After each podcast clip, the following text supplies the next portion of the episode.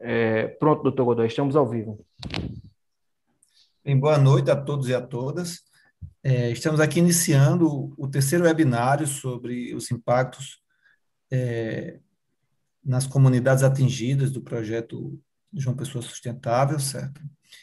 E terceiro, por enquanto, esse deve ser o, o, último webinário dessa série de três webinários que planejamos, onde no primeiro a Prefeitura de João Pessoa, através da UEP, Unidade Executora do Projeto, BID, é, João Pessoa Sustentável, é, apresentou o projeto às comunidades atingidas e a todos os interessados no nosso, nesse nosso canal do Ministério Público Federal. Na quarta passada, tivemos um encontro com algumas das comunidades que é, seriam ou serão atingidas com, com, a implementação do projeto, e neste momento, hoje, nós iniciamos esse terceiro webinário com a intenção de ouvir.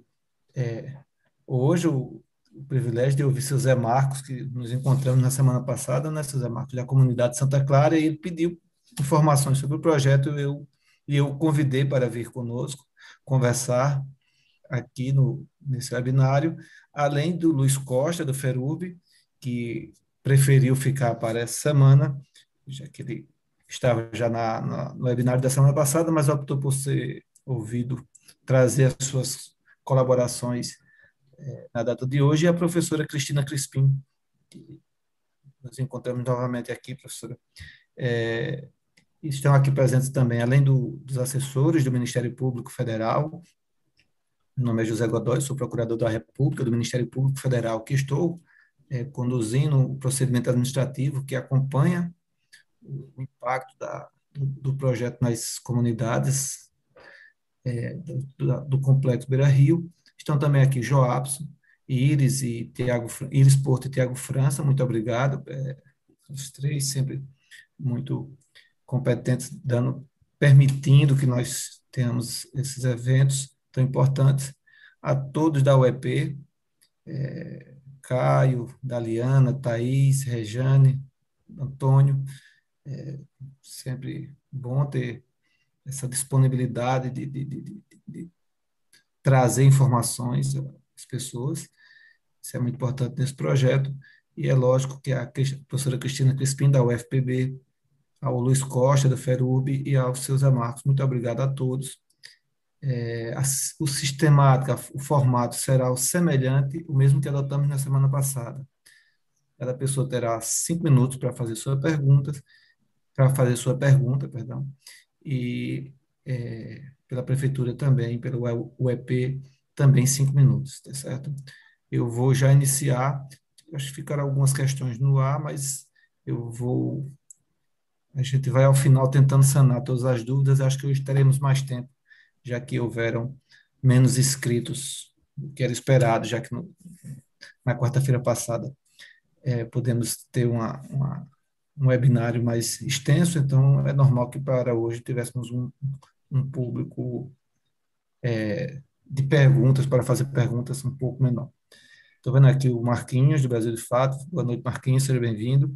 Agora eu passo a palavra para o seu José Marcos, da comunidade Santa Clara. Seu José Marcos, obrigado por ter vindo, prazer reencontrá-lo.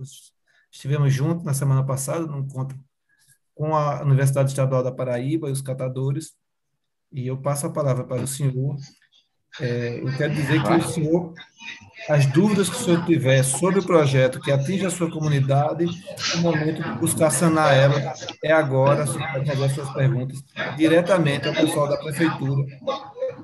Eles estão aqui é, para escutar e trazer, suas Boa noite. É, assim,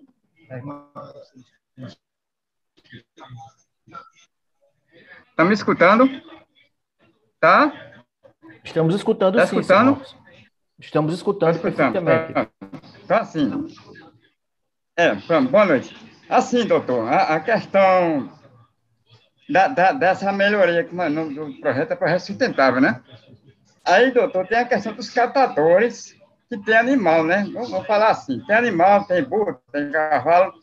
E aí, aí essas, esses catadores que tem animais, precisa de um espaço para botar o, o, o seu material reciclável. Aí não tem, aí diz que, não vai ter galpão. E as pessoas que vivem de catação, que tem animal, e vivem de reciclagem, porque tem gente que vive de reciclagem mesmo. Aí fica difícil, né?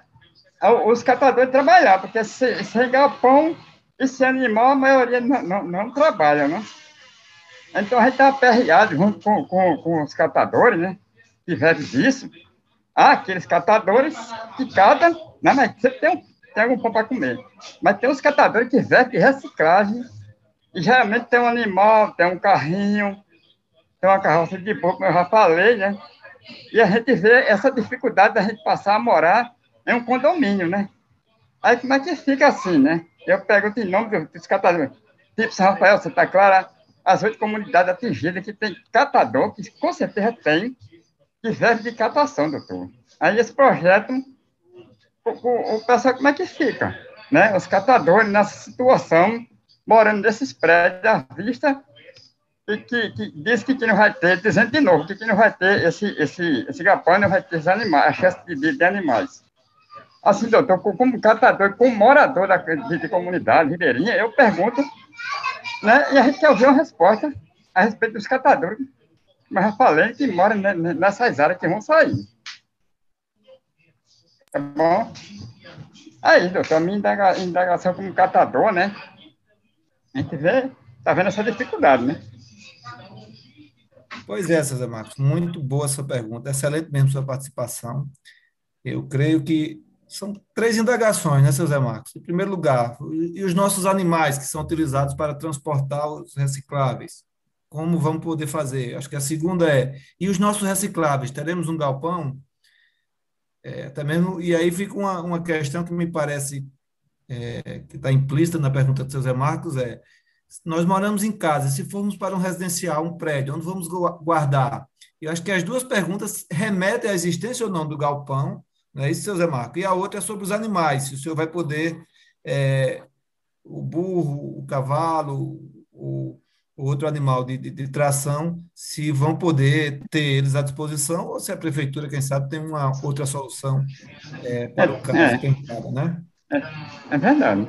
Seria isso, seu, seu, seu Zé Marcos? Seria isso, doutor. A preocupação dos catadores que moram nessas áreas, né, como eu falei para o senhor né, para o pessoal da prefeitura, essa questão né, da remoção, morar nesses prédios, e dizer que não, que não vai animal, não cai nem animal, não vai dos catadores que vêm de reciclagem, doutor. Aí fica difícil, né? Aí para a gente precisa de, de um galpão, precisa de um espaço, um espaço para o galpão, um espaço para os animais, ou a gente vê como é que faz, né? Certo. Eu vou passar agora para a prefeitura para o senhor escutar aí as respostas que a prefeitura tem, mas já agradecendo ao senhor pela, pela participação. Qualquer dúvida, se restar alguma dúvida após a resposta, a gente volta para o senhor, tá bom? É, pois não, Rejane, Antônio, doutor Antônio, Caio. Olá, boa noite a todos e a todas. Eu me chamo Daliana Grise, estou como coordenadora de aspectos sociais. Gostaria de saudar é, seu José Marcos, da comunidade, eu acredito que seja São Rafael, e não Santa Clara. A gente já teve em visita é, a comunidade São Rafael, na qual a gente visitou a casa do seu José Marcos, conhecemos a realidade de perto, né, dentro do, do, do de onde seu Marcos mora, né, onde ele, ele guarda é, o material reciclado no qual ele trabalha. E aí, seu José Marcos, a gente vem reforçar né, o nosso processo de diálogo, de conversa, sempre que tem oportunidade, quando a gente faz visitas dentro das comunidades, né, dentro do Complexo Beira Rio, para dizer né, que o senhor não se preocupe com relação às demandas é, é, relacionadas à, à, questão das casas, né, dos conjuntos habitacionais. A gente não vai ter somente essa opção né, de conjunto habitacional, a gente tem outras possibilidades de reassentamento, como a gente colocou em outras reuniões, onde a gente vai estar previsto dentro do programa a compra assistida, a troca de beneficiários, né, o, o reassentamento rotativo e isso faz com que a gente pense em outras possibilidades, mas isso vai né, vai estar tá, é, é, alinhado quando a equipe técnica for fazer o cadastro na sua casa, ver a sua realidade né, e conversar junto com o senhor qual a melhor alternativa de reassentamento caso o senhor esteja numa situação de risco, né? porque é importante a gente reforçar somente aquelas pessoas que estão dentro da área de risco é que vão passar pelo reassentamento. É, dentro da previsão né, de, de, de, se vai existir ou não galpão é, é, no âmbito do programa, é necessário alinhar, seu Marcos, né, que a ILU vai estar junto com as comunidades, né, vendo todas as alternativas para formalização de associação, de cooperativas, a gente vai, vai trabalhar junto com a política né, nacional de resíduos sólidos, e isso vai fazer com que né, os animais que estejam é, é, é, no mesmo local, no mesmo ambiente de moradia que vocês, se encontrem outras alternativas de transporte, caso ambientalmente isso esteja é, é, não esteja previsto. Então, a gente vai, vai discutir, né, através de reuniões informativas, todo esse processo de construção, para que faça-se a coleta seletiva, a gestão do, dos resíduos sólidos, de acordo com a Política Nacional de Resíduos Sólidos. Então, isso vai ser discutido junto com a comunidade e ver a melhor alternativa para que a gente não, de forma nenhuma, tire a condição de sobrevivência e de trabalho na qual vocês exercem, que é muito importante é, é, é, garantir os seus meios de sobrevivência. Não sei se respondi, mas estou aqui à disposição. Pois não, seu Zé Marcos, o senhor teria mais alguma questão a, a esclarecer, quer aprofundar mais, fazer mais alguma pergunta? até em cima da resposta dela, algo que não tenha ficado muito claro para o senhor, pode ser que a Daliana não tenha conseguido deixar muito claro, que o senhor queira, queira aprofundar, queira perguntar de novo.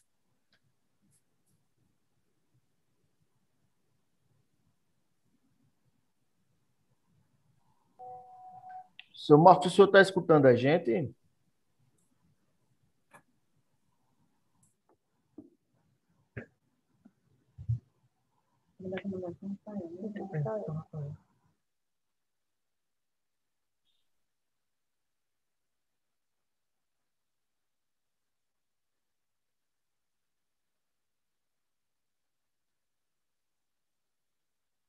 Será que ele está escutando, doutor Godoy?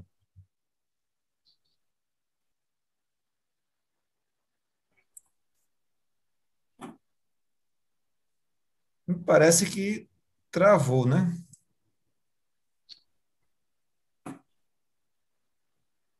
Seu Zé Marcos? Vamos fazer o seguinte: qualquer coisa, se tiver alguma pergunta. Seu Zé Marcos, senhor está escutando a gente?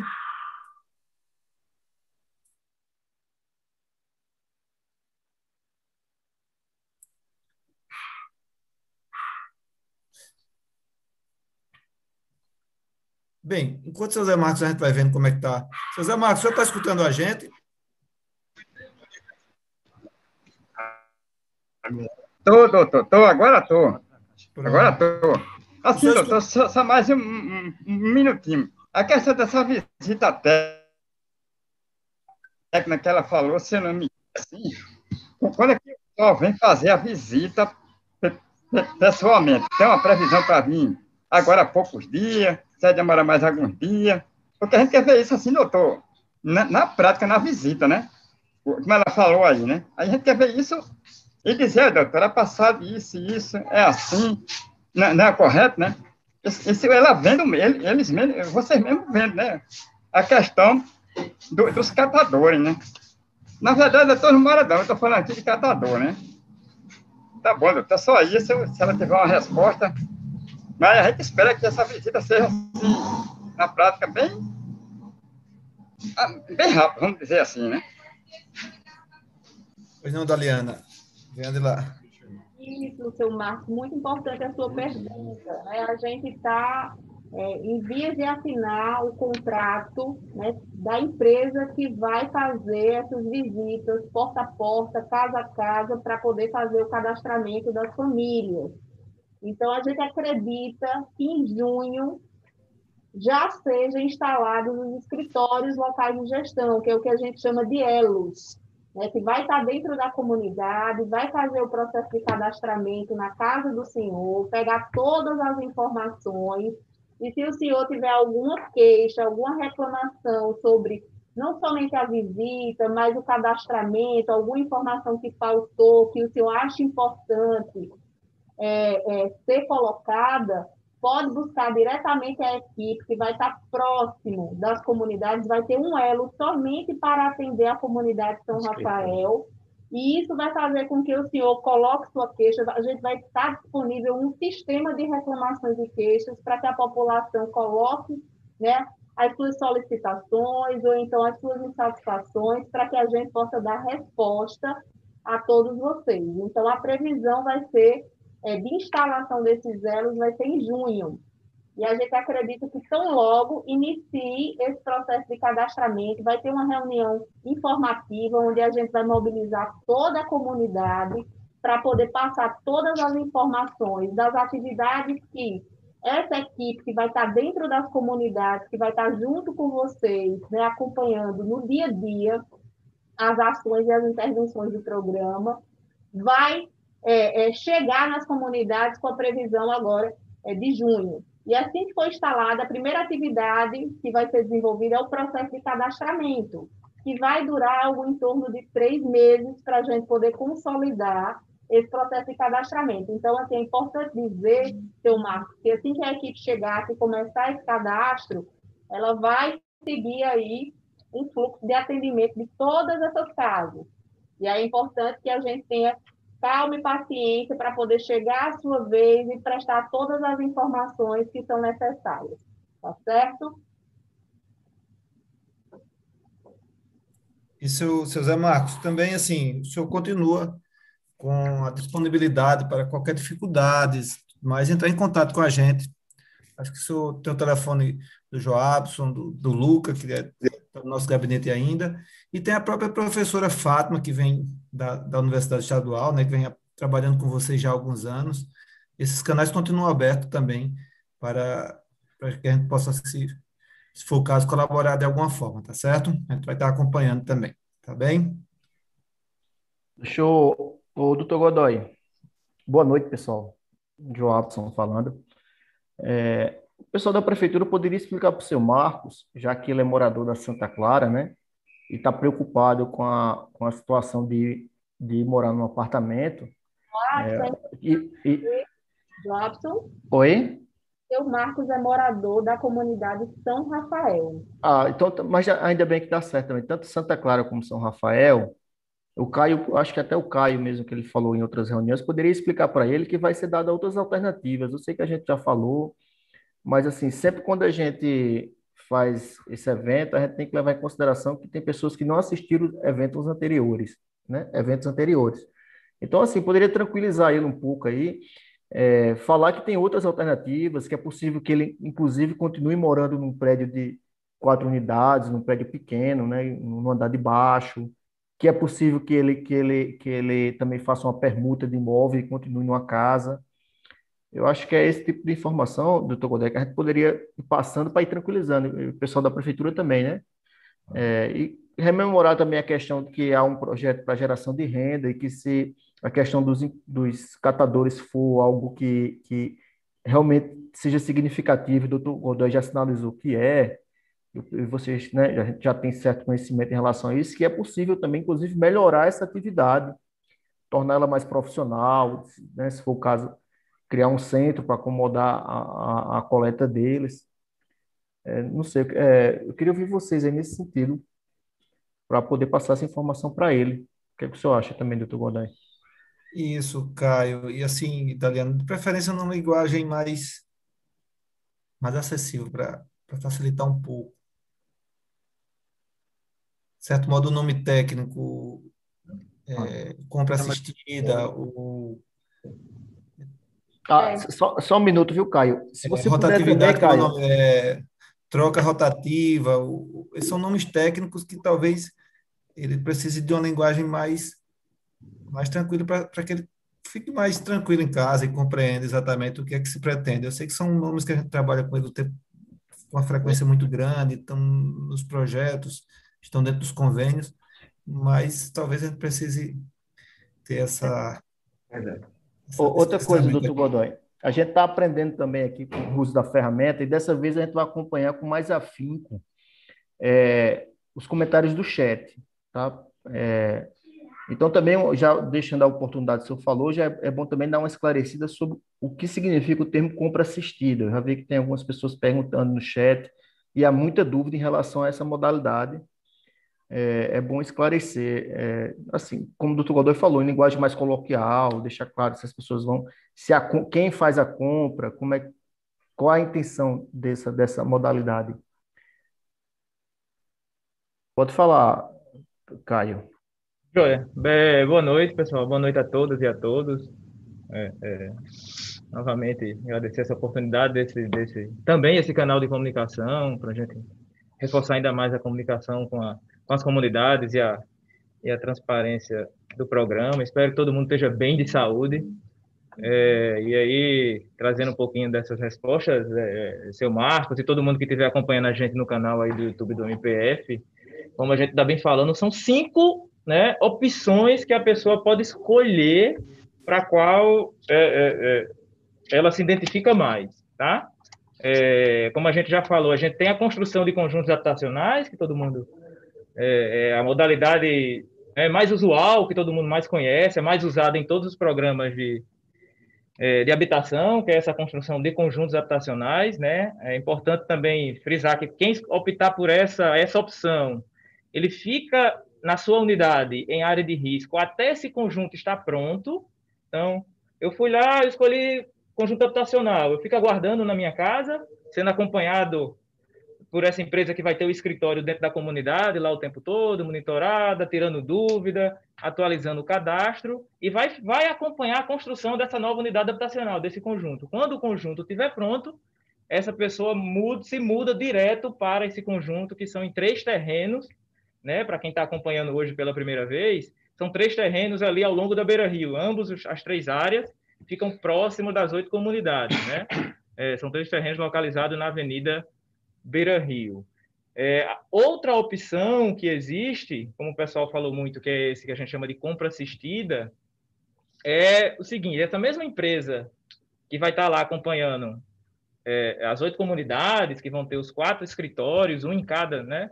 em quatro comunidades maiores, ela vai fazer um levantamento é, de imóveis dentro é, é, da cidade de João Pessoa. Isso pode até ter, é, é, seu Marcos, é, imóvel na própria comunidade de São Rafael lá, que não esteja em área de risco e esse imóvel, esse imóvel esteja à venda.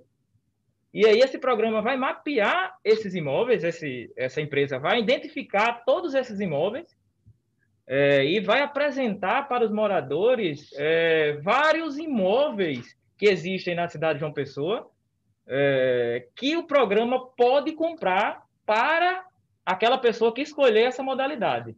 Ela não escolheu ir para o conjunto, ele escolheu comprar uma casa pronta, que seria mais ou menos é, é, o termo que a gente chama de compra assistida.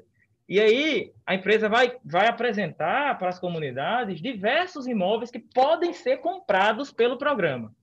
E aí, se a pessoa se identificar com algum desse que a empresa apresentou, é, o programa compra e também só, dá, só vai dar a chave a partir do momento, ele só vai sair da casa a partir do momento que receber a chave dessa que o programa vai comprar. Ele também não vai passar precisar é, precisar ir para aquele que a gente chama de aluguel social, né? Que a pessoa entra num programa, fica recebendo um auxílio até ter sua casa construída. Quem optar por essas duas modalidades que eu falei agora vai direto para a casa pronta, ou o conjunto, ou aqui o programa vai comprar. Existe uma outra modalidade que é a, tecnicamente é o rotativo, mas o que é que significa isso? É, quando foram feitos estudos, identificaram que pelo terreno sendo a beira-rio, existem duas comunidades que ficariam um pouco mais distantes, principalmente a Santa Clara, que é até em outro bairro. E aí, para essas, essas comunidades, que no caso é Santa Clara e São Rafael, porque precisaria atravessar o rio, a gente ainda é, é, identificou isso, que é do outro lado do rio, os três terrenos, existe uma modalidade específica que é o seguinte: a empresa que vai fazer os estudos de urbanização lá da comunidade vai identificar áreas que não são áreas de risco dentro da comunidade, mas tem casas em situação precária, que seria interessante aquela família que mora nessa, nessa casa precária receber uma nova unidade no seu mesmo terreno. E aí vai conversar com é, é, essas, essas pessoas que vivem nessa situação para receber uma nova moradia, mas da seguinte forma: nesse terreno que ela mora, a gente vai construir um, um tipo de unidade habitacional diferente e que a gente vai adensar. Vai construir duas unidades embaixo e duas unidades em cima. E esse é dentro da própria comunidade. Aí pode encontrar casas assim, pode encontrar casas que são bem pequenininhas, mas tem um terreno um pouco maior. E aí isso é negociado diretamente com o morador. A empresa vai lá e conversa diretamente com o morador e oferece essa possibilidade para ele. Ele aceitando, ele, o que mora nessa casa, que não é em área de risco, mas a casa é precária, vai sair, aí só esse, vai sair para o que a gente chama de aluguel de transição. O que é o aluguel de transição? O programa vai pagar por ele o aluguel de um imóvel, né? Vai, vai, no valor é até maior do que o que a prefeitura trabalha hoje como aluguel social. Ele é um pouco maior. O programa prevê um valor de 500 reais e aí vai pagar para essa família, né, 500 reais todo mês para ela alugar uma casa que vai ser também acompanhada a localização desse imóvel, a mudança dela para esse imóvel provisório, também por aquela empresa que vai estar fazendo o trabalho social. Então, essa que mora na casa, que vai precisar ser derrubado para construir outra, ela não tem como ficar nesse terreno, só essa sai para esse aluguel de transição. Ela vai ficar recebendo aluguel e no terreno dela vai ser construída uma nova unidade, que aí pode caber três, pode caber quatro. Claro, o projeto mais à frente é que vai dizer. E aí, assim que essa nova unidade estiver pronta, vou usar o exemplo de duas embaixo e duas em cima, onde antes cabia uma família, vai passar a caber quatro famílias. Aquela que morava ali tem prioridade de voltar para esse, se ela optou pelo rotativo, então vai encerrar aquele aluguel que a prefeitura pagava, ela volta para esse e ali eu coloco outras três famílias nessa nova unidade. Aí essa é uma outra modalidade. A gente tem também uma outra modalidade que é a troca de beneficiário. Ah, mas como é que funciona essa troca de beneficiário? Aí eu vou usar o exemplo, vou pegar aqui, vou pegar emprestado o seu nome, Luiz Costa, e o nome de José Marcos emprestado, tá? Para dar o exemplo. É, seu José Marcos mora numa área de risco e seu Luiz Costa não mora. E a prefeitura começou a construir o conjunto e seu Luiz Costa gostou da localização do conjunto, de onde ele vai ficar, e achou interessante ir, queria se candidatar para esse conjunto habitacional.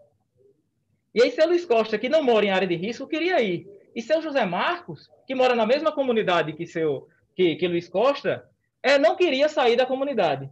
E aí, é, é, também aquela empresa social, ela vai fazer esse mapeamento e vai identificar, olha, aqui caberia uma troca de, de, de beneficiários. Se seu Luiz Costa, que não está na área de risco, gostaria de ir para o conjunto, seu Luiz Costa vai para o conjunto e seu José Marcos, que está na área de risco, vai para a casa de Luiz Costa, que não estava em área de risco. E isso tudo acompanhado e documentado pela empresa. E, e aí, quando a gente for fazer um outro programa que está dentro também, né, um outro projeto mais à frente, que é o da regularização fundiária, essa casa que seu Luiz Costa estava morando, quando for ser escriturada, vai ser no nome de José Marcos, que seria o novo morador. Então, é, é, é, nessa, nesse sentido, até o documento da casa vai ser oficializado e registrado em cartório é, com essa troca de beneficiário. E ainda existe uma outra, mas aí essa não é opção de, não seria inicialmente a opção de escolha, são para casos específicos, que é da indenização. E são alguns casos bem específicos, e aí, novamente, eu vou trazer um desses exemplos. Eu vou usar, vou usar meu nome agora. Eu moro na comunidade Padre Hildo. E ali eu, eu tenho dois imóveis na Padre Hildo. E aí eu tenho um imóvel numa área que não é de risco, e moro nesse que não é de risco, e tenho um outro imóvel lá na área de risco, que foi mapeado, foi identificado, isso, olha, essa área de risco. Só que esse meu imóvel da área de risco, eu alugo. eu alugo para uma outra pessoa. E o programa, quando for cadastrar, vai lá nesse imóvel de risco, cadastra o inquilino e o inquilino vai poder escolher para qual modalidade ele vai. E eu, que eu tenho meu imóvel que não é na área de risco, o meu que não é na área, vou receber a escritura e o programa vai avaliar aquele meu imóvel na área de risco e vai me pagar a indenização pelo que a prefeitura avaliar. Então, em linhas gerais, essas são as cinco modalidades que o programa oferece. Algumas bem específicas, que seria é, aquele de reconstrução na própria comunidade, que aí seriam para duas, Santa Clara e São Rafael, e a indenização que estão para casos específicos. As outras três cabem a todas as comunidades, certo? E a todas as situações. Seria mais ou menos, em linhas gerais, é, as questões da modalidade, da, da, das opções que o morador pode escolher para para a associação. Lembrando que isso vai ser bem debatido, a gente, por mais que a gente esteja falando aqui, antecipando aqui, a gente está antecipando uma coisa que vai acontecer na comunidade. Essa nossa fala aqui vai estar tá bem explicadinha, diretamente em comunidade por comunidade, pela empresa que vai fazer todo o trabalho social, ponto por ponto. Tudo isso que a gente está falando, que estão sendo é, compartilhado e, e, assistido por todos que estão acompanhando na live e que estão presentes na reunião, é, vai ser novamente debatido quando as empresas estiverem em campo realizando esses trabalhos. Então, e outra coisa importante lá que vai ser cada um dentro da sua própria comunidade. Então, a Vila Tambalzinho, que é menorzinha, que às vezes não consegue acompanhar, por mais que sejam 30 famílias que estão tá lá, vai ter uma reunião específica com essas 30 famílias só da Vila Tambalzinho. E isso vai se rebater e se refletir nas comunidades maiores também. Deixa, deixa eu, eu entrar aqui, Joabson. Olá, boa noite a todos. Todo mundo está me ouvindo? Estamos ouvindo. Da comunicação aqui do projeto João Pessoa Sustentável. Estou acompanhando aqui também a participação das pessoas pelo, pelo YouTube. É, existem aqui algumas perguntas. Está um pouco baixo, Regiane. Oi, deixa eu falar mais alto. Melhorou? Que minha voz é baixa mesmo, mas vou falar mais alto um pouquinho. É, existem, eu estou acompanhando aqui pelo YouTube, acho que tem algumas perguntas que já foram respondidas antes, mas como a gente tem um público rotativo, eu acho importante a gente voltar nessas perguntas que são bem básicas é, com relação ao projeto. Antes disso, eu quero fazer um bate-bola aqui com a, com a, com a equipe da, da, da unidade executora, pegando carona exatamente nas perguntas que estão sendo colocadas. Primeiro, a professora Arlete diz que é preciso ouvir, é exatamente isso que nós estamos fazendo, procurando ouvir, comunicar, falar com vocês. A gente preparou, inclusive, uma linha do tempo aqui, que, Dani, coloca aqui, por favor, na agulha, para a gente soltar para vocês, para dizer em que ponto nós estamos. Por quê? Porque existe muita desinformação, a desinformação gera medo, né? gera dúvida, enfim. Então, a gente trouxe, preparou essa linha do tempo para mostrar para vocês exatamente onde a gente está, para que vocês percebam que não existe nenhum projeto pronto. Então, respondendo, por exemplo, a dúvida da professora Arlete, é, ela sabe o seguinte, que todo projeto precisa de um pré-projeto, né? E o pré-projeto é uma ideia que vai passar a ser discutida até que o projeto, de fato, se torne efetivo. A gente tem agora um pré-projeto, a gente tem um ponto de partida, a gente tem uma referência, que vai ser discutida com toda a comunidade, no tempo devido. Né? Então, a gente está fazendo agora exatamente esse processo de conversação, de diálogo, de discussão, de ouvir as pessoas. Então, antes de fazer esse bate-bola com o pessoal, eu queria que a gente, que os nossos coordenadores explicassem direitinho em que ponto a gente está, para vocês entenderem o andamento desse projeto do programa João Pessoa Sustentável. Eu acho isso bacana para o início da nossa conversa, para que depois a gente siga para as demais, para as demais perguntas, dúvidas e tudo mais. É, é, quem pode explicar aqui essa linha do tempo para o pessoal que está com a gente? O Caio vai explicar, gente. Posso, posso explicar. Tem um. Ah, pequenininho, para acompanhar. Como o meu. Aqui me impresso, Gili? Aqui, aqui, aqui, peraí. Joia. Tá dando retorno aqui. Tá dando retorno. É, pronto, ok. Pronto. É, essa é um pouquinho da linha do tempo. Acho que todo mundo tá, tá vendo a tela compartilhada? Só confirma se estão conseguindo visualizar. Ok, joia. É, como está mostrando, a gente está agora nesse, no mês de maio, a gente finalizou né, o processo de, das principais contratações, e aí tem três contratações do Complexo Beira Rio. A gente está que é, tá aí com o nome de Plano de Desenvolvimento Social, que é todo o trabalho social. É, a empresa que vai desenvolver os estudos e projetos habitacionais e a empresa que vai desenvolver os estudos e projetos de infraestrutura. Então, estamos finalizando, finalizamos o processo de licitação, estamos já assinando o contrato com essas empresas para agora, de maio para junho, elas começarem a entrar e participar diretamente nesse processo de construção junto à comunidade. Então, de construção do projeto, do né, projeto. Caio? Então, Exatamente. agora o que o, a, a, é importante a gente deixar isso claro que essa fase é a fase de uhum. elaboração de estudos, não é isso? Perfeito. Exatamente. Exatamente. É, em junho, como a Daliana até trouxe na fala dela, está aí a estruturação de todas as atividades sociais. E como ela trouxe, a gente está reforçando nessa linha do tempo, que a partir daí vai começar toda a etapa de cadastramento, identificação das famílias para, nesse meio termo, a gente já está vendo em julho, que vão começar a ser desenvolvidos, a partir desse cadastramento, esses planos de como as famílias vão ser atendidas, de como as famílias vão ser reassentadas, qual a modalidade que ela melhor vai se adequar. Então, está nesse processo que vai estar tá começando em junho e vai estar tá seguindo a julho, e aí segue setembro, já com plano, já pensando como melhor vai desenvolver todo o território do Complexo Beira Rio, em cima de todo o levantamento, de todo o diagnóstico. E nesse tempo, essas empresas de projeto habitacional estão fazendo a seguinte atividade que está encerrando em outubro: diagnóstico e estudo preliminar. Então, você pode ver que aí não está ainda nem o nome projeto básico e executivo. Porque quando a gente fala empresa de projeto, às vezes pode parecer, que aí vai na linguagem técnica, acabando, acaba sendo um pouco ligeiro, é, dá-se a entender que como, quando a gente estivesse contratando a empresa de projeto, a gente estaria contratando o projeto pronto, mas não. A primeira etapa, antes ainda de chegar no projeto básico, é toda de diagnóstico e estudo preliminar.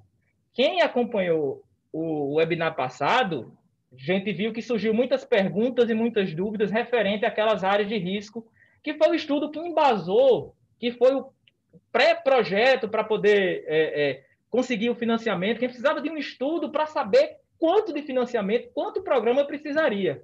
Então, aquele primeiro estudo que foi usado de mapa de risco, que muitas das comunidades até tiveram dúvida e perguntaram no webinar passado, dizendo, olha, a mancha de risco aqui está chegando nessa rua, mas a água nunca chegou nessa rua. Então, nessa etapa que está em outubro, é quando a empresa vai terminar esse diagnóstico e vai dizer, olha, a área de risco dessas comunidades é essa aqui que a gente levantou em toda essa etapa de diagnóstico. A empresa está sendo contratada em maio e em outubro é a previsão que tem para ela terminar essa etapa de dizer a área de risco real que a gente conseguiu identificar aqui usando os estudos pré-existentes.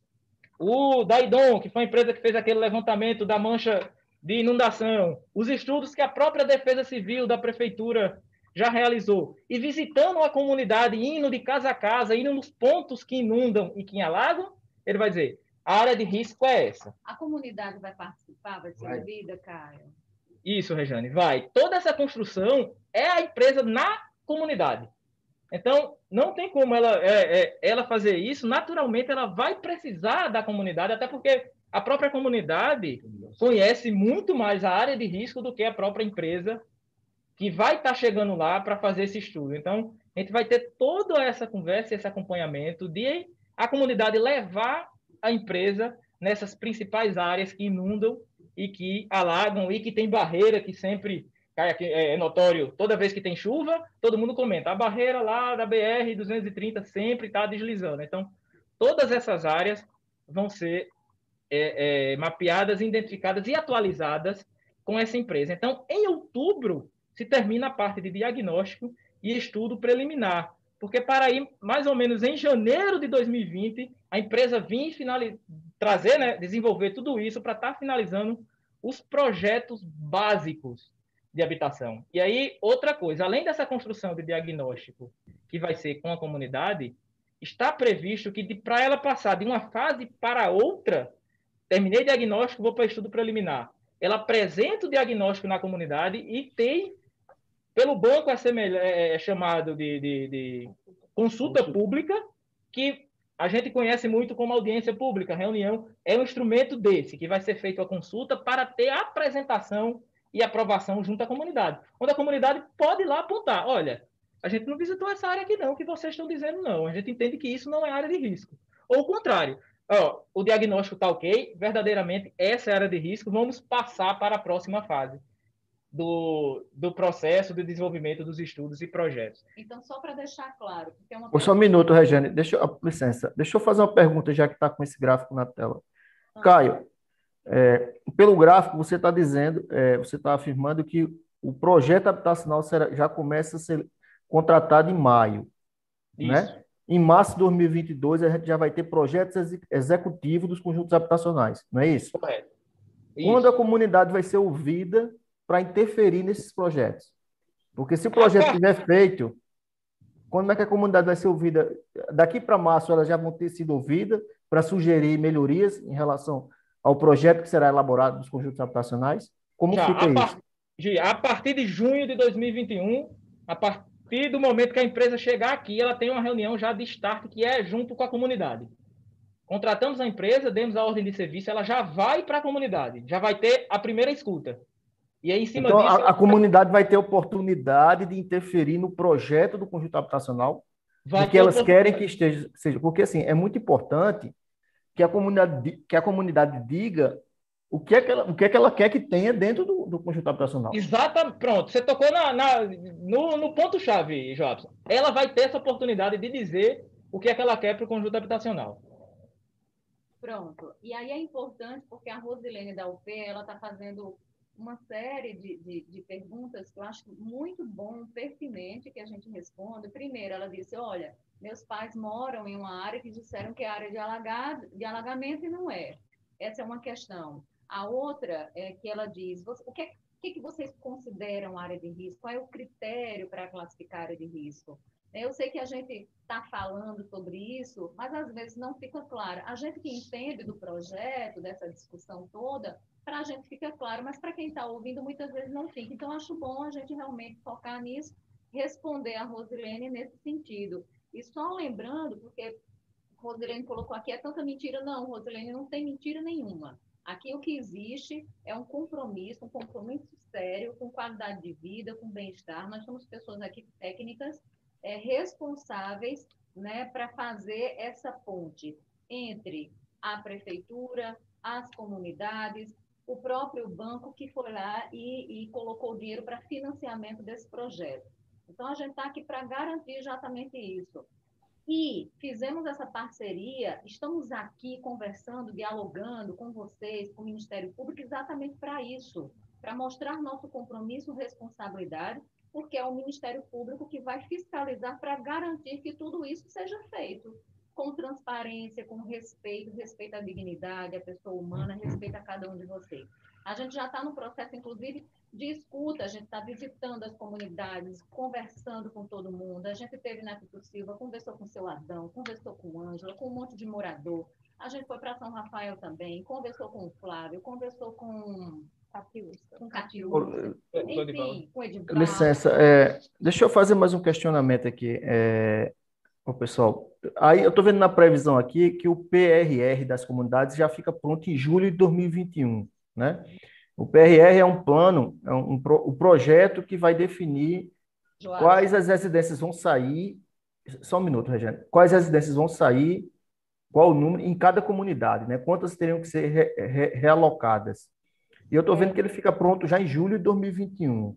Eu queria fazer duas perguntas. Uma. Joabson. É, Oi. Os planos, os planos executivos de reassentamento e relocalização vai ter um pé para cada comunidade. E ele certo. inicia em julho. E inicia finaliza... em julho, certo. E, e finaliza então... o processo de cadastramento. Quando consolidar todas essas informações, a gente vai ter a atualização desses dados cadastrais, onde a gente vai saber exatamente o quantitativo de pessoas a serem reassentadas em cada comunidade. E aí, Só um minuto. Mas peraí, só um minuto, para a gente entender, porque eu não estou entendendo e, e, acho que as pessoas também não. O PRR, o, o PER, que você chama, é um documento. Sim. Concorda? Então, esse documento ele, tá, ele, ele, ele precisa, ser, é, é, ele precisa ser publicizado para a comunidade. A comunidade precisa ter conhecimento dele, inclusive o MPF precisa ter acesso a ele. Então, eu pergunto: esse documento ele estaria pronto em julho ou ele começa a ser elaborado em julho? Essa é a primeira pergunta. Começa a ser elaborado em julho. Ele começa a ser elaborado em julho. Então, aí a minha pergunta é que seria interessante para quem está acompanhando também. Esse documento, por comunidade, ele vai ser publicizado no site da prefeitura, a gente vai ter como acompanhar Sim, as versões dele. Isso, Jobson. Ele vai estar na, no mesmo formato das versões dos conjuntos habitacionais de contrapartida. Inclusive, em cada pé dos conjuntos habitacionais de contrapartida, eles passam por processo de consulta pública. Então, toda a documentação ela vai ser publicizada no portal da transparência, no site da prefeitura de João Pessoa e a gente vai estar disponibilizando tá. a população Mas... como em geral. Podemos responder a Rosilene? Mas aí deixa eu fazer a segunda pergunta. Esse, esse plano de executivo de reassentamento e relocalização, ele não deveria ser elaborado após o estudo de risco já sendo atualizado cortou para a gente. Exato. É. Então ele começa a ser lá. É isso? Cortou. Para a gente cortou, Joabson, a sua fala. Tava dando, não sei se foi só para a gente, tava congelando e depois voltava, tava congelando e depois voltava. A gente não conseguiu pegar a sua dúvida.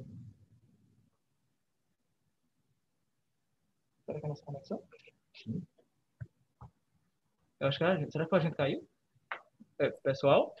Alô? Jobson, teu, teu som. Eu vou, eu vou, eu vou, doutor, doutor Godoy, me escuta ou tá ruim o som? Tá, tava cortando bastante. Tenta agora aí. Melhorou. Não. Não, é, é a internet não... dele. A gente... Não, não, não melhorou, não, Jobson. Tá travando.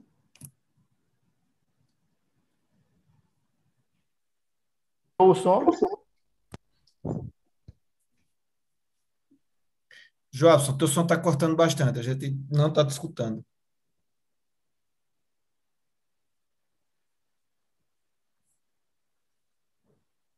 Eu acho que a gente poderia ir para a pergunta da Rosilene, enquanto o Jobson tenta resolver essa questão do som, que ele entra, entra um pouquinho de voz dele e sai. Me escuta. Tenta uma solução técnica aí, talvez sair e entrar. Enquanto isso, a gente pode ir para a pergunta da Rosilene, que ela deixou aqui. É, o que é considerado área de risco, quais os critérios, né, quais a, é...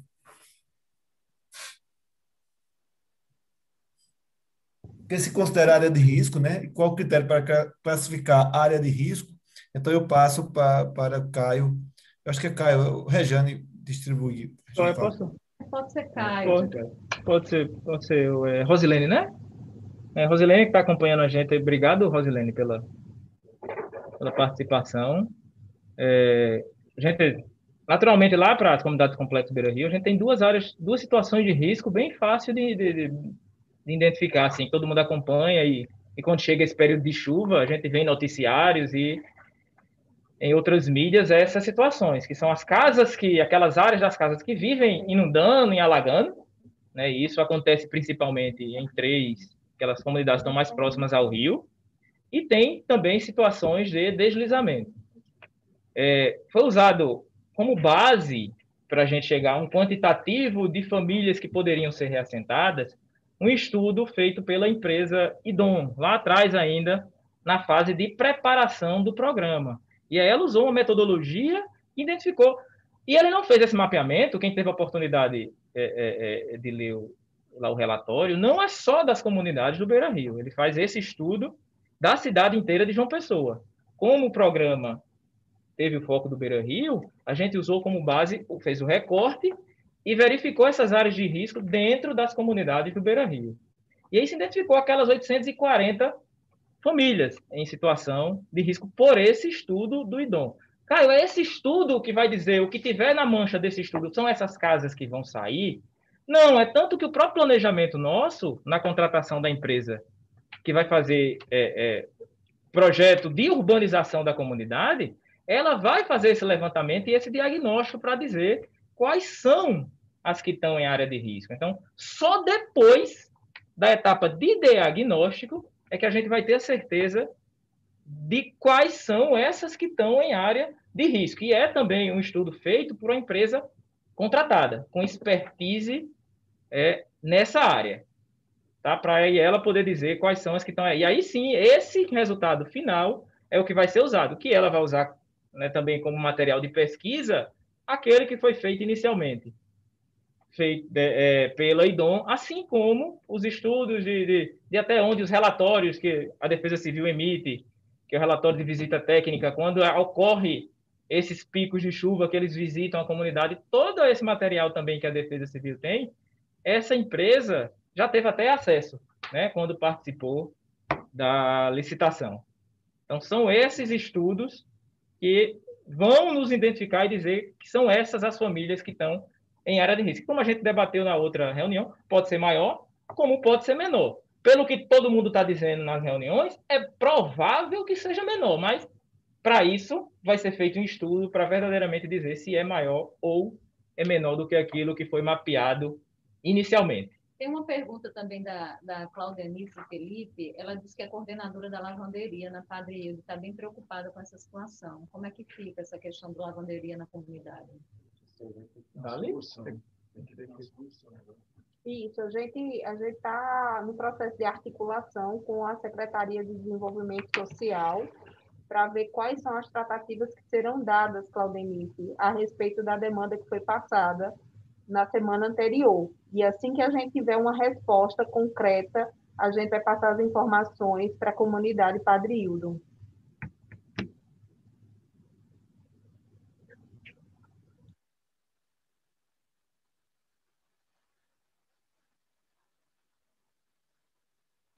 Sim, aí seguindo na linha do tempo, né, é, os projetos básicos dos habitacionais, previsão de finalizar em janeiro de 22, em março de 22, estaria sendo finalizados os projetos executivos da, da, da, habitação e os projetos básicos de infraestrutura. É, a infraestrutura é um contrato mais longo, né, até porque é uma área muito maior, vai, vai demandar um estudo ainda maior, até porque tem todo esse diagnóstico, e que estaria sendo finalizado em maio de 22 os projetos executivos de infra, para a partir daí começarem o processo de contratação para as obras. Eu acho que responde até onde, eu acho que a Isabela, na, não sei se a Isabela perguntava, quando é que inicia as obras? As obras de intervenção, tanto da parte de infraestrutura como dos conjuntos habitacionais, estão previstas apenas para iniciar em 2022, quando tiverem finalizados e consolidados todos os estudos e projetos. Caio, todas as comunidades, na comunidade, eu estava vendo aqui também no chat, é, aquela, aquela questão, o medo de, de, muita gente de achar que toda a comunidade vai ser retirada. Isso vai acontecer? É, é, eu acho que é boa, boa pergunta. Tem mesmo esse receio de toda a comunidade sair. Em nenhum dos casos, em nenhum dos casos, vai sair todas as comunidades, tá? Em nenhum dos casos vai sair a comunidade toda. Fiz uma mistura danada agora aqui. Então, vão permanecer as oito comunidades. Só vão, só vão sair aquelas que precisarem sair por questão de risco. Eu já vou até abrir outra coisa, porque aí vão dizer, ah, o pessoal estava apenas dizendo que ia sair situação de risco e tudo mais. Ah, mas teve uma casa que não estava em área de risco e precisou sair. Vão ser feitos estudos e projetos de infraestrutura, e a gente sabe que por uma vez ou outra, ou o projeto de infraestrutura precisa de alguma solução, pode ou não indicar uma outra casa que não esteja em área de risco para sair. Mas esse leque a gente não tem como prever agora, só os projetos que vão ser construídos vai poder dizer. Mas existe, existe essa possibilidade de uma outra casa que não está em área de risco sair, porque precisa de uma solução de infraestrutura. Uma casa que está totalmente em cima de uma rede de, de talvez de drenagem, alguma coisa assim, que precisa de uma intervenção de drenagem para ajustar aquilo ali que hoje não está funcionando, o projeto vai dizer se tem condição de fazer essa recuperação dessa drenagem, uma melhor solução, tirando ou não a casa. Então, isso é algo mais à frente, quando estiver sendo construído os projetos. Mas sim, existe essa possibilidade de precisar sair alguma outra casa pela solução de infraestrutura que vai chegar na comunidade para beneficiar a comunidade toda. E para reforçar que a comunidade toda, que nenhuma das comunidades vai precisar sair toda, existe o processo de que, é, que a gente chama de regularização fundiária, que é exatamente chegar lá naquela casa que vai ficar, isso vai acontecer nas oito comunidades, entregar a escritura. o documento para garantir agora que aquela casa verdadeiramente é daquele morador que está lá. Isso vai acontecer nas oito comunidades. Vão acontecer nas oito comunidades. Caio, eu acho que agora a gente pode voltar aqui para a nossa sala de bate-papo, porque estão inscritos para trazer as colaborações dele, a professora Cristina Crispim e o Luiz Costa. Se o Luiz Costa me permite. Quer iniciar, Luiz Costa, já que você ficou como alguém queria falar da semana passada para essa? Ou... É, se me permitisse, eu gostaria de ficar pelo final. Eu gostaria de ouvir a professora, ouvir a professora e, e, e, se for possível, encerrar, que a gente vai contribuir não como Luiz Costa, mas como Feruz, e a gente está uma apanhada de, de, de, de encaminhamentos, mais, mais encaminhamentos do que perguntas. Pode ser? Perfeito, perfeito. Professora Cristina Crispim, obrigado por ter vindo. Prazer tê-la por aqui. Então, boa noite a é, todos. Era, passo aí, normalmente nós estamos estabelecendo cinco minutos. Eu acho que. Não, você bem curta. Perfeito. É, é porque eu tenho visto, tenho estado a acompanhar as, as audiências, e tenho visto que tem havido muita conversa em relação à questão humana, né? Então, lógico que é extremamente importante saber quem sai, quem não sai, para onde é que vai, como é que é. No entanto, quando a gente pensa em sustentabilidade, também tem a questão ambiental. Então, minha pergunta vai um pouco para a minha preocupação. Eu sou bióloga, sou professora da Universidade Federal da Paraíba e trabalho com ecologia aquática. E a gente vê que o rio Jaguaribe ele, é, ele recebe muito esgoto, né? desde as nascentes até a foz. Então, a minha pergunta é se tem alguma, uh, algum planejamento para que esses esgotos que são lançados no rio deixem de ser lançados no rio e que realmente só entre água pluvial, que não é o que está acontecendo atualmente. E, além disso, eu gostaria de saber se tem algum plano, algum planejamento, algo programado para melhorar a qualidade de água do rio. Porque a gente vê, a gente fez um estudo lá, e baseado em bioindicadores uh, na comunidade de macroinvertebrados bentônicos, nós vimos que todos os pontos analisados, desde a, desde a região do Itizeiro até o bairro São José, né, final do bairro São José, já perto de entrar no Rio Mandacaru, a gente viu que o rio foi classificado como péssimo. E péssimo é a pior situação que, que tem na, na, na classificação da ficha, entendeu? Então, a gente melhora de péssimo para ruim depois da mata do buraquinho. Então, vejam que a mesma presença de plantas, mesmo com toda aquela área preservada, o rio consegue apenas melhorar de péssimo para ruim apenas na época de inverno. Então, a minha pergunta é, é se tem essa, essa, esse planejamento de como vai tirar esse esgoto e se tem alguma proposta para melhorar o próprio rio em si.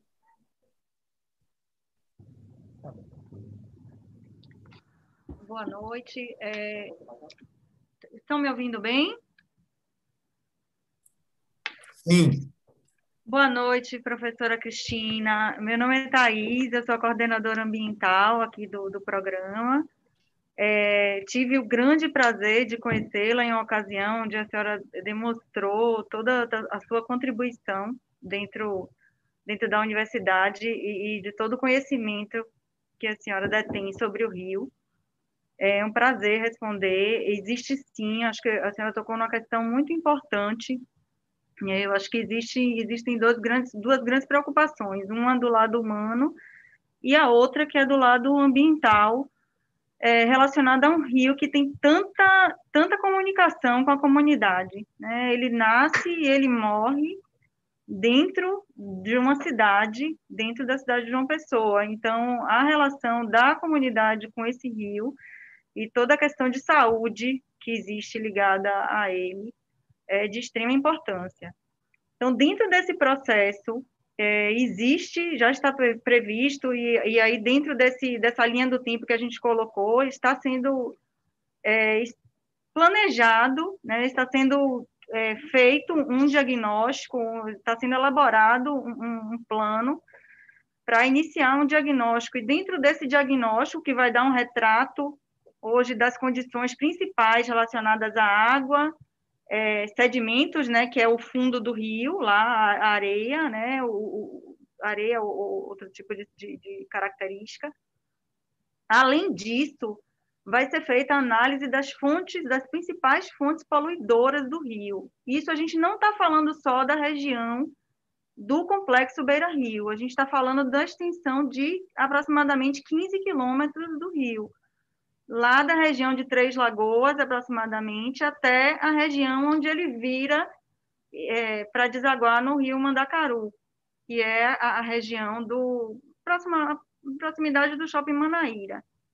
Então, vai ser feito um diagnóstico contemplando é, 10, em, em, torno de 10 pontos de coleta, que a gente está fechando agora esse número, de água, sedimentos e identificação das principais fontes poluidoras.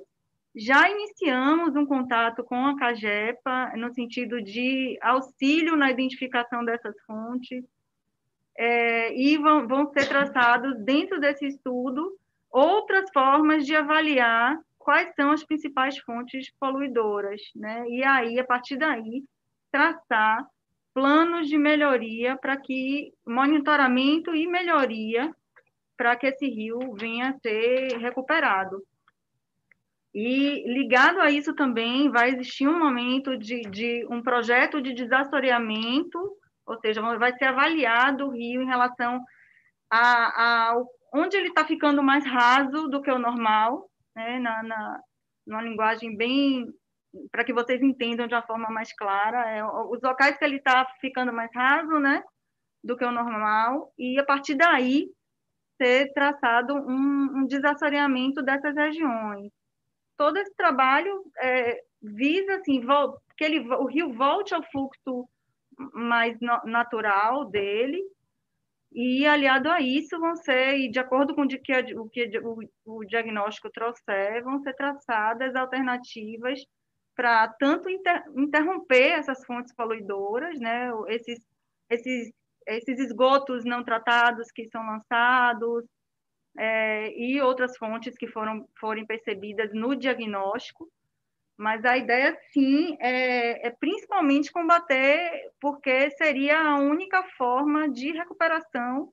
Não adianta a gente reestruturar ou pensar num tratamento do rio se a gente não parar de, de contribuir para a poluição dele. Tá? E, bom, e aí vai de, de, em resposta à segunda pergunta que a senhora é, realizou, que foi em relação à melhoria da qualidade da água.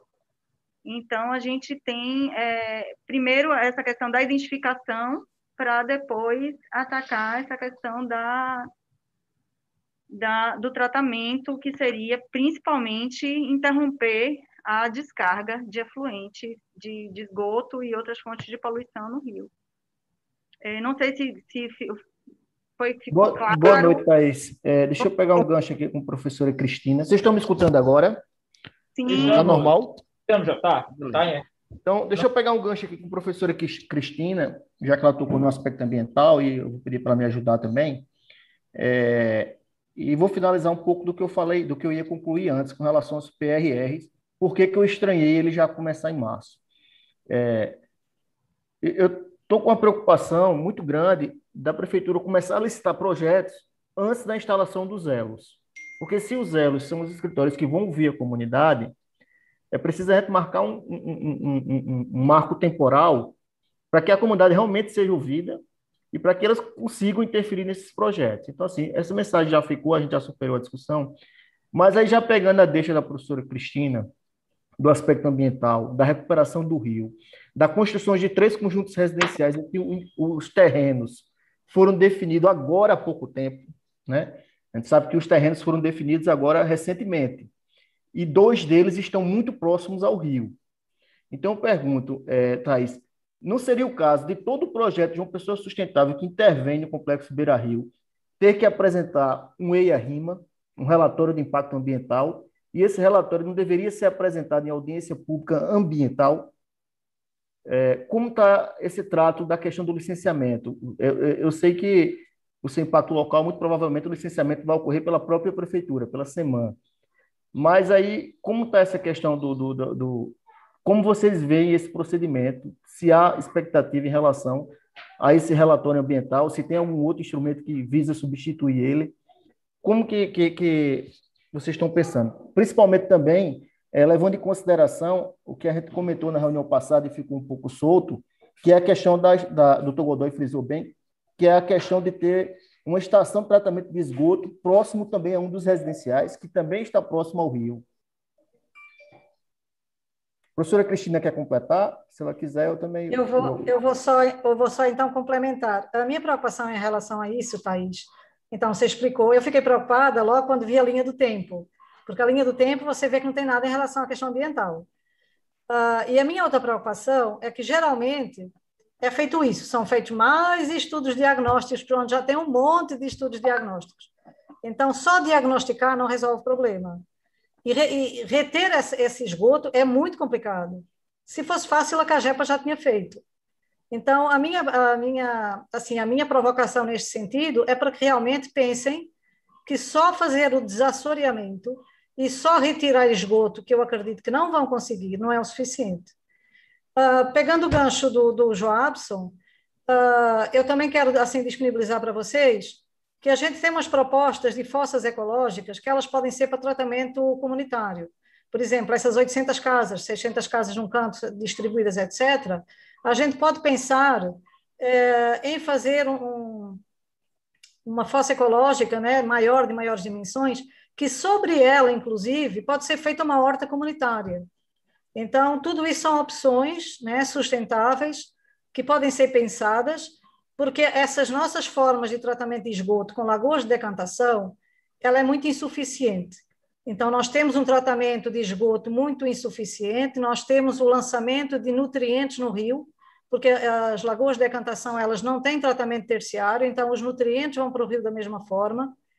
E, e outras formas alternativas, elas são possíveis, elas são mais baratas, e elas uh, conseguem resolver problemas sociais também, porque, por exemplo, se a gente no, nesse condomínio conseguir ter uma ou mais, porque elas são dimensionáveis ao número de, de, de, residências e de pessoas, a gente poderia, no final de cada condomínio desses, ter a, a, própria estação de tratamento de esgoto de forma ecológica, essa própria estação de tratamento de esgoto ser uma horta comunitária, as próprias pessoas estarem usando esse espaço para a produção de alimento orgânico. Então, tudo isso são opções que a gente está lançando aqui. Então, o próprio tratamento do rio pela biorremediação também não é, não é difícil, não é caro. Então, não adianta a gente fazer um monte de, de, de reestruturação uh, a nível de mudança na, na, urbanização, né? com a retirada e a realocação das pessoas, mas depois continuar tendo um rio cheio de nutrientes, cheio de plantas, uh, que vai trazer problemas, vai trazer maus odores, vai trazer falta de oxigênio, vai trazer mortalidade de peixe. Então, a minha preocupação era que vocês não ficassem apenas nessa questão de diagnóstico, realmente, porque há opções que não são caras de tentar resolver. E, e assim, João Pessoa pode ser um exemplo para o país, pode ser um exemplo mundial, porque são, são sistemas que são novos, são sistemas simples, são sistemas de baixo custo, é só realmente querer fazer. Então, seja na questão do tratamento de esgoto, eu estou falando com a CAGEPA também em relação a isso, da gente fazer uh, em determinados bairros, né, uh, locais em que a gente tem espaço, fazer pequenas estações de tratamento de esgoto, uh, pequenas que eu digo, pode ser 30 metros por 20, pode ser. Um, depende sempre do tamanho da quantidade de pessoas que está sendo tratado o esgoto, e isso é possível fazer sempre agregado a algo né, social, que seria a questão das fossas, das, ah, desculpem, da, das hortas comunitárias. Então, estou só colocando aqui para vocês essa minha preocupação, porque eu, eu, sei que geralmente é o que é feito. Então, geralmente, quando se fala em re, eh, revitalização de rio, o que vai ser feito é um diagnóstico, né, que vai dizer os problemas que já tem, todo mundo já sabe, e depois é o desassoreamento. Então, isso não resolve a situação. Tanto mais que todo ano o Rio Jaguaribe é desassoreado, né, a gente vê lá os tratores e tal, mas todo ano continua com problema. Então, acho que nós temos que, que, que resolver o problema pela raiz, isso é possível, é possível a baixo custo, é possível com situações localizadas, né, que podem ser distribuídas, até os próprios bairros que lá ficam, né, como o Caio acabou de falar, todas as comunidades vão permanecer. Então, as próprias, uh, o próprio esgoto dessas comunidades ele pode ser também tratado de forma ecológica, gerar hortas comunitárias, e tudo isso vai, pode tornar João Pessoa um exemplo de sustentabilidade uh, para levar para o resto do país. Então, era mais ou menos nesse sentido a minha inquietação, e, e eu espero que né, consigam realmente transformar o Rio Jaguaribe, né, toda aquela região, em algo exemplável.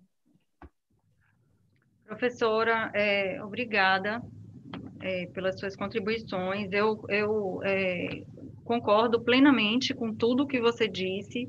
Eu acho que a gente precisa passar por esse momento desse diagnóstico mais estruturado, no sentido de contemplar. Ele não vai ser um diagnóstico simples e cotidiano no que já, já se percebeu em relação a somente avaliação da água e sedimentos, não.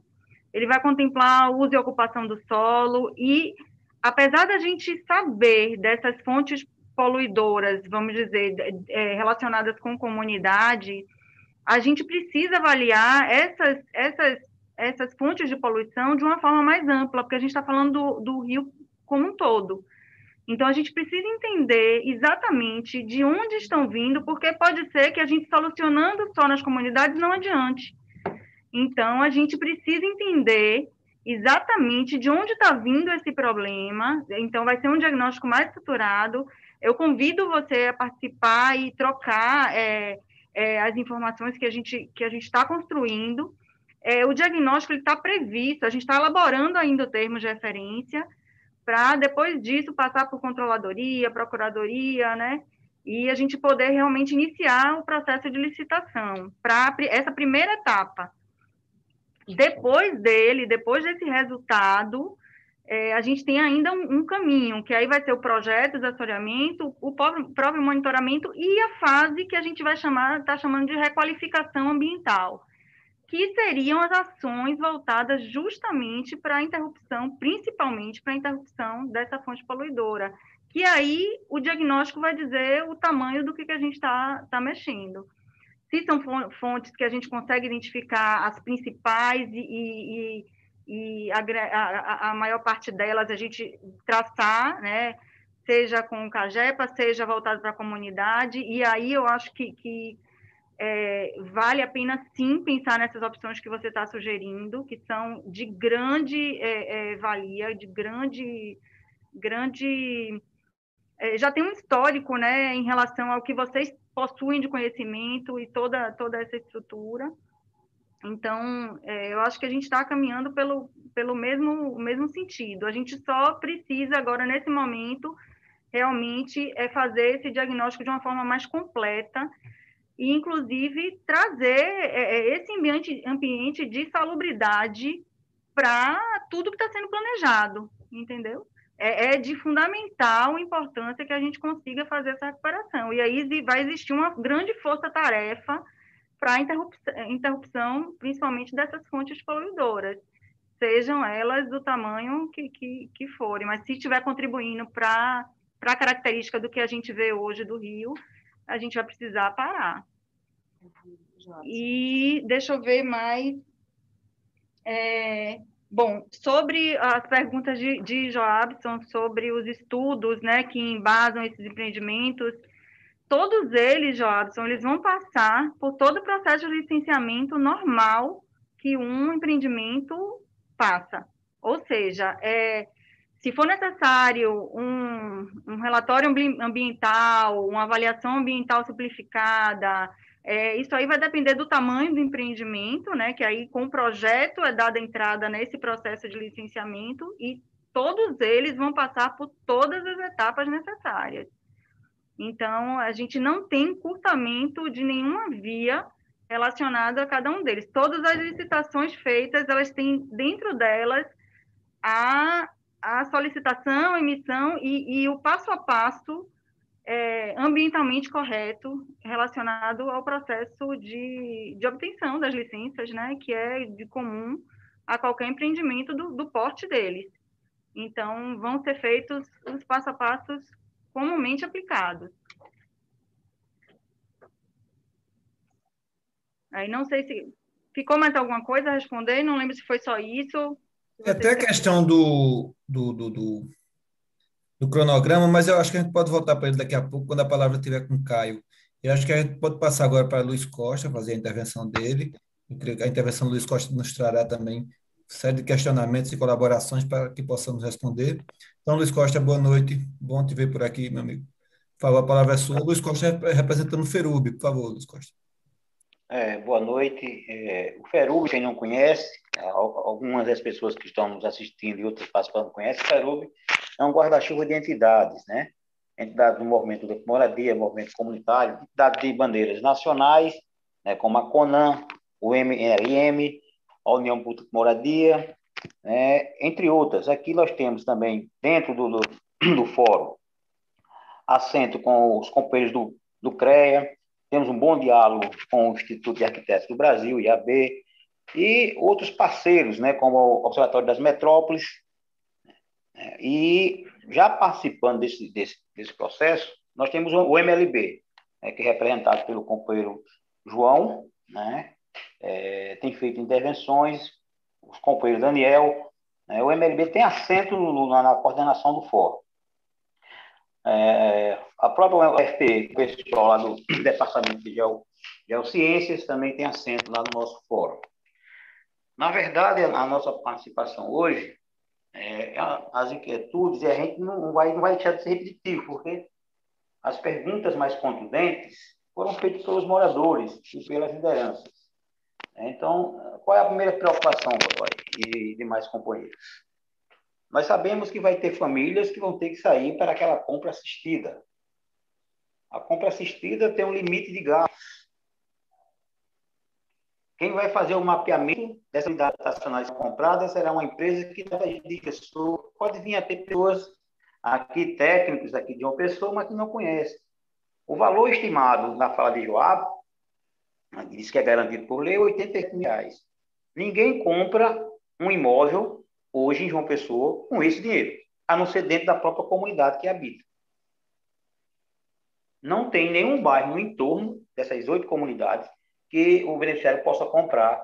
Ô, possa Costa, comprar... Só, só fazendo um parênteses, já que você falou meu nome, o valor que eu mencionei não foi para compra assistida, não, viu? Foi uma pergunta que o professor Alexandre fez acerca, acerca de indenização. Indenização, é a mesma coisa. Isso. Não, não, não. Vai ter... Tudo bem. Compra, é, compra assistida é então, outra modalidade, então, é outra, outra situação. Aí a minha pergunta, a minha pergunta, a primeira pergunta. Qual é o valor da compra assistida? E se é possível mapear quais os bairros poderão ter essa compra assistida. Porque a fala do Caio diz é, é, casas que compatíveis com projetos habitacionais da prefeitura. Ponto. Né? Valor compatíveis. Fala de, nas diversas falas de Caio sobre, sobre esse tema. O primeiro ponto é esse. O, o segundo ponto é a questão dos, dos companheiros que trabalham com reciclagem. A companheira que fala, fala sempre na Enlu.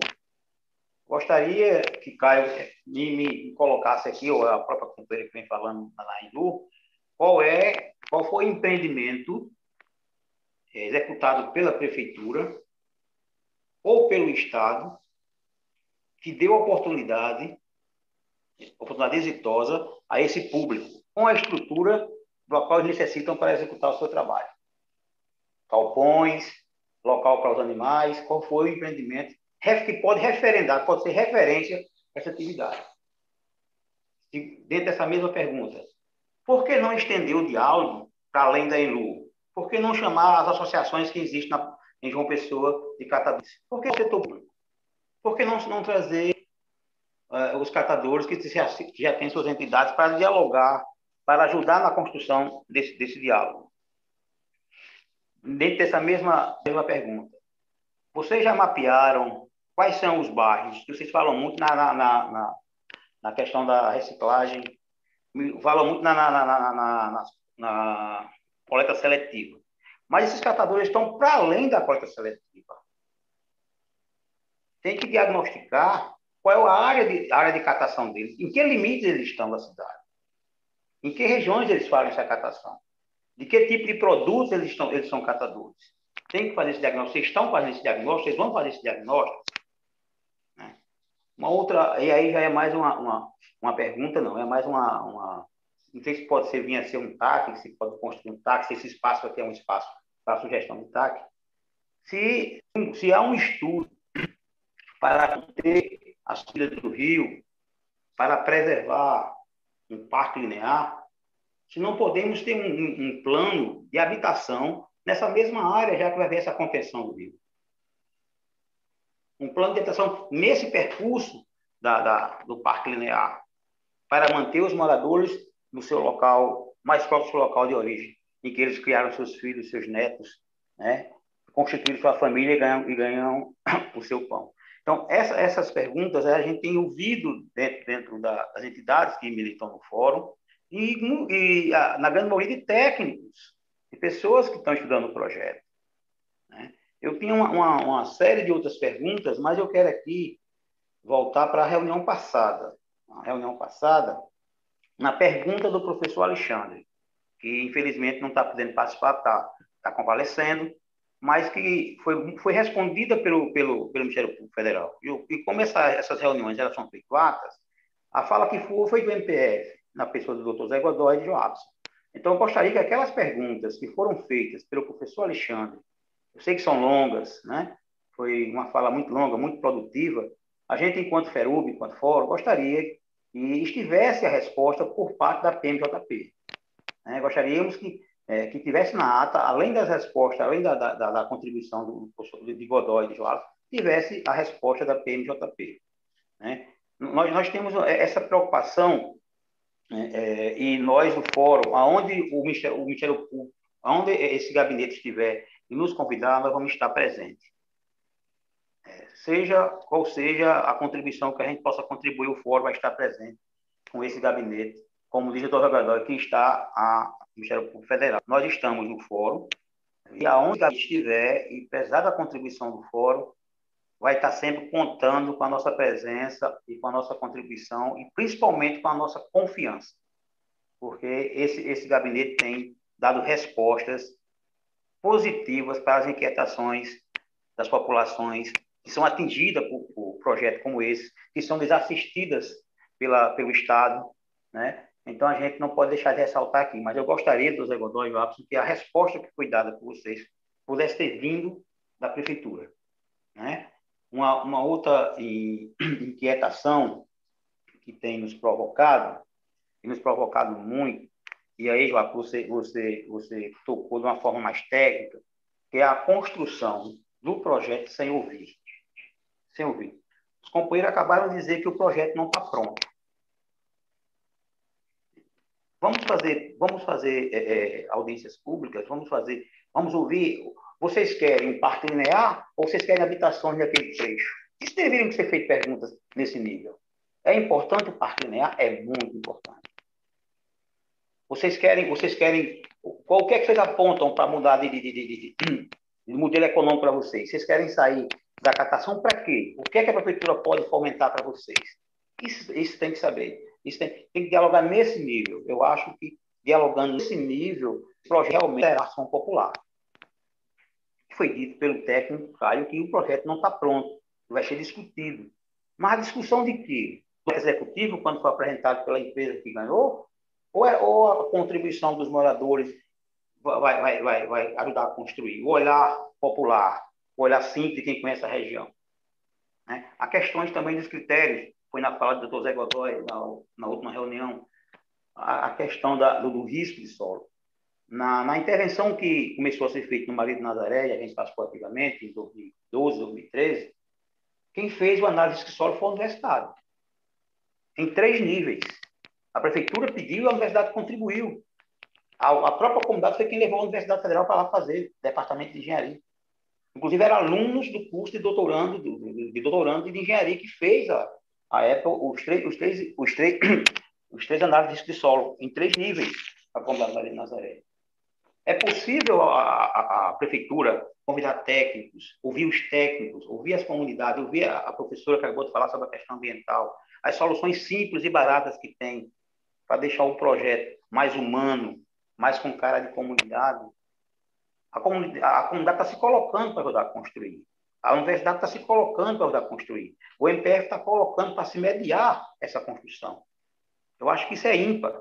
Nós temos, nós temos problemas sérios lá, lá em Belém do Pará, problema sério. e, e, vou, vou, concluir. Problema sério lá em Manaus, problema sério em São Paulo, no centro de São Paulo. Moradores que moram há 40 anos, que trabalham no centro de São Paulo, vão ter que se deslocar para outros bairros de São Paulo. E o centro de São Paulo é duas uma pessoa, né? Questão de transporte, para quem precisa do trabalho. Então, é, é, esses problemas, inclusive, são projetos do BID, viu? principalmente em Belém e Manaus. Então, é, é preciso que, que, é preciso que quem está aqui, quem é daqui, escute, porque Os técnicos que vencerão essas licitações irão embora as empresas. Os técnicos aqui ficarão, a Regiane Negreiro ficará aqui, o Caio ficará aqui, a Thaís ficará aqui. Né?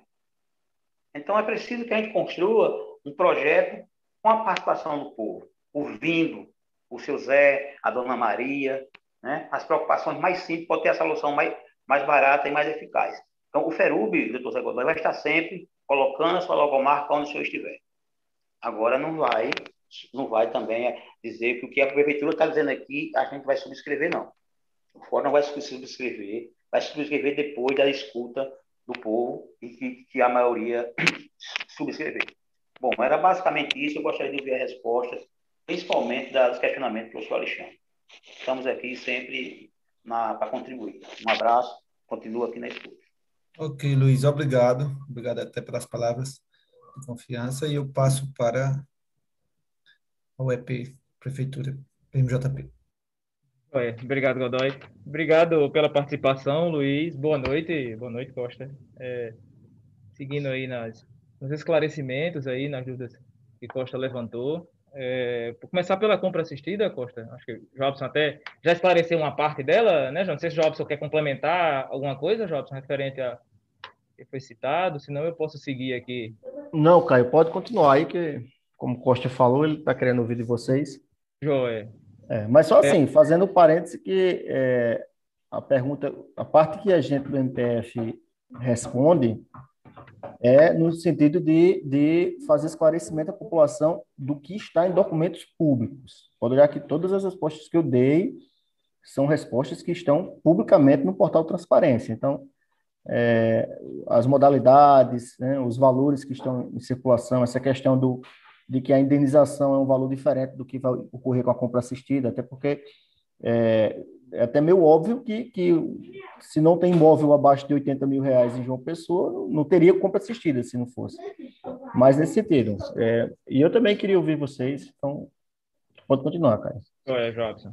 É, a compra assistida, para quem tá, ainda está né, tá seguindo com essa dúvida, novamente, é, o valor ele não é repassado para a família. A gente não vai ter, não vai dizer assim, olha, é tantos mil reais que vale. A empresa vai mapear diversos imóveis que possam ser feita aquisição pelo programa. E os imóveis vão ser é, habitações em boa qualidade, é, é de tamanho adequado, respeitando as características mínimas que a habitação precisa ter. Então, é, ele pode ter o mesmo imóvel em bairros diferentes na cidade de João Pessoa com preços diferentes. Só que isso a gente não tá, não tem como dizer agora, visto que a empresa vai fazer esse levantamento. O que existe dentro do programa é uma rúbrica que está lá nos documentos quanto pode ser até quanto pode ser gasto para aquisição desses imóveis. Então, e outra coisa, naturalmente, o, é, é, o programa, rúbrica, a gente sabe, o empréstimo é em dólar, né? a gente vai fazer a aquisição do, do, do imóvel em real. Esse câmbio, esse câmbio é variável. Não dá para afirmar ah, é tantos mil aqui hoje. Amanhã é outro valor, depois de amanhã é outro valor. Quando chegar essa etapa, a empresa vai ver a rúbrica, vai, tem a quantidade de soluções previstas, que aí vai ser atualizada após o cadastramento, aí vai dizer, olha, são X casas que vamos precisar comprar. Hoje o programa prevê aquisição de 235. Hoje, na realidade de agora. Vamos supor que são as 235. Vai mapear esses imóveis na, nessas qualidades de, de, de, habitações do padrão Minha Casa Minha Vida, e aí pode ter valores Caio, diferentes. Caio, Caio, Caio, essa é 235. Sim. Qual é o valor rubricado? O valor total? É Agora, Dima, agora, agora não, não tem essa informação é, é, é, aqui de cabeça, mas é, é, não sei. Seria para fazer uma conta para ver até quanto poderia ser? Seria algo nesse sentido? Hora, Isso vai ser, que eu dizendo, é, vai ser no momento lá que a empresa for cadastrar e tiver a, aquela família optar por aquela modalidade. Mas existe uma rúbrica prevista dentro das ferramentas do programa é, agora eu não me recordo, não estou com essa informação aqui, mas a gente pode depois providenciar isso, se, se for necessário, porque assim, ela vai mapear as casas, vai chegar a casa, não vai, não vai o dinheiro para a família, vai ser a unidade e ela vai aceitar ou não aquela unidade, a família vai aceitar. Aquela individualmente vai ser é, discutida com ela e ela individualmente vai optar ou não por aquele imóvel. Podendo também, é, é, Costa, como você falou, é, não só são aqueles que a empresa mapear. Se por acaso alguma família identificar uma outra casa é, que não está naquele mapeamento que a empresa levou, ele diz, olha, será que essa caberia dentro do programa? A empresa tem uma equipe técnica que vai avaliar aquele imóvel e, em cima da avaliação daquele imóvel, ele vai ver se consegue ou não fazer a aquisição dentro do programa. Então, hoje, a gente não, não, não, não tem um número fixo de dizer é X mil reais. Esse número é variável e a empresa vai mapear, podendo também a família apontar um imóvel que a empresa vai fazer esse levantamento e avaliação desse imóvel, vai ver as características do imóvel para ver se cabe ou não no programa e aí sim fazer a aquisição, mesmo que ele não esteja naquele levantamento inicial da empresa.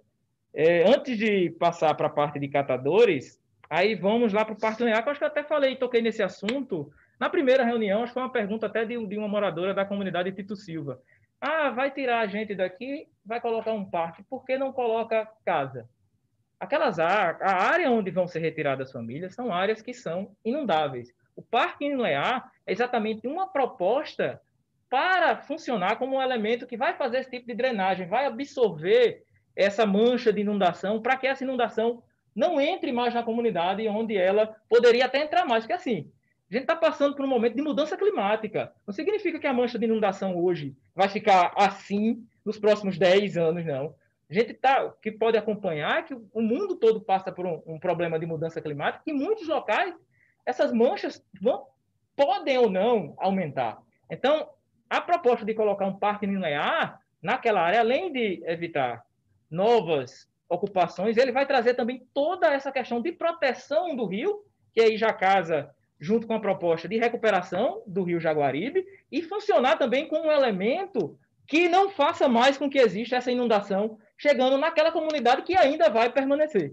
Então, não, não é, é seria incoerente a gente tirar famílias de uma área de risco para reconstruir na mesma área, porque aquela área vai continuar inundando. O que vai evitar que isso continue inundando é a proposta da implantação de um parque verde linear lá, exatamente para contrapor isso. Não é, é um parque de concreto, é bom É, isso. eu acho que... Toda a proposta do isso. parque linear, ela vem resgatar também uma proteção do próprio rio é, esse parque, protegido até por lei, a, a Lei 12.101, né, de 2011, que institui o, o, Sistema Municipal de Áreas Protegidas de João Pessoa. Então, ele vai, é, é, entra com apoio aí da, dessa lei para poder ir reestruturando as margens é, de uma área protegida por lei. A, a, essa área, na verdade, a gente não pode é, é, simplesmente atribuir um uso, a gente sabe que ocorreu em função das questões sociais hoje presentes, uma ocupação, mas a gente não pode é, é, definir como, essa ocupação como permanente é, e esquecer do, do, do próprio, da própria necessidade de recuperação do, do próprio rio. Então, foi, foram unidas essas duas, essas duas questões, que é claro, principalmente a questão da situação de risco das famílias, e, por outro lado, atribuir um uso que seja, que case com a, com a questão da recuperação do, do próprio rio, e, e futuro uso para as próprias comunidades. É, antes de, de, entrar no tema dos catadores, é, novamente, as empresas não vão chegar com o projeto pronto. A gente tá, e, e, novamente, a gente entra nesse ponto, vai ser construído junto com, vai ser ouvido que a, a, a, eles entendem como melhores soluções para tudo dentro da comunidade. Vai chegar na Vila Tambalzinho, a empresa lá que vai fazer a pro, proposta para urbanizar aquela menor comunidade. E vai ver, olha, o que seria interessante, vocês gostariam que tivesse aqui, junto à comunidade de vocês, o que é que precisa melhorar?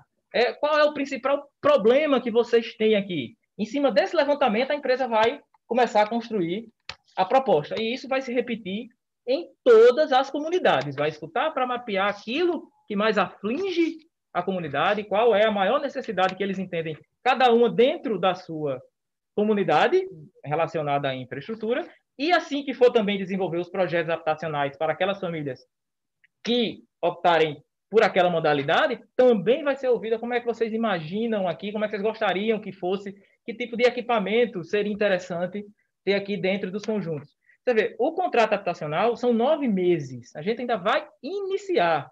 Então, é, tem algumas perguntas que comento mostrando. É, um, é algo que a gente vai responder, mas vai estar mais na frente na linha do tempo. Vai estar aqui daqui a três, quatro, cinco meses. Então, daqui até lá vai ser construído tudo para chegar naquela resposta. Mas, novamente, é, não é o projeto que a gente está contratando pronto.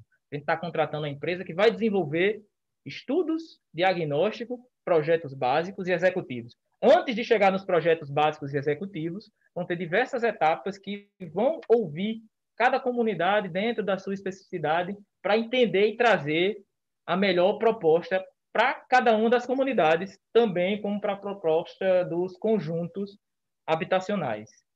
É, eu acho que o outro tema foram os catadores, e aí eu acho que Dali pode reforçar também. É, boa noite, Costa. Dando continuidade né, à, à, à fala de Caio a respeito desse processo de comunicação, né, que tem sido construído, inclusive no documento né, que o Joabson fez referência na, no último webinário, que é o Plano de Desenvolvimento Comunitário, a gente cita um diagnóstico socioterritorial, onde teve sim a participação da comunidade desde a execução, do início da execução do programa. Então, nós tivemos a oportunidade de visitar cada comunidade, estamos visitando, retomando esses processos de, de, de, de consulta, de conversar com a população, e isso vai se intensificar à medida que a empresa contratada instalar os escritórios locais de gestão. Então, quando nós elaboramos o plano de desenvolvimento comunitário, dizendo todas as diretrizes, as ações que precisam serem cumpridas junto com a comunidade, isso quer dizer que o processo de comunicação e diálogo ele é permanente. Então, assim, na oportunidade, quando a gente vai ser sim elaborado um diagnóstico do desenvolvimento socioeconômico de cada área, à medida que a gente fizer o processo de atualização cadastral. E aí, esse processo também de, de, de, de conversa é, entre a INLU, as associações comunitárias, como a gente já teve a oportunidade, inclusive, de escutar né, os projetos que são desenvolvidos dentro da comunidade, a exemplo do Instituto Voz Popular, onde a gente teve a oportunidade de ouvir o próprio Daniel apresentando as propostas do Instituto, a gente conheceu a padaria comunitária, a gente conheceu as iniciativas sobre os princípios de economia solidária, a moeda social. Então, todas as iniciativas a gente incorporou dentro do plano, a gente vai avançar nesse processo de diagnóstico junto com as comunidades. Teremos, está previsto oito consultas públicas dentro do plano de desenvolvimento comunitário, fora as reuniões informativas que nós vamos ter com grupos e atendimento individual.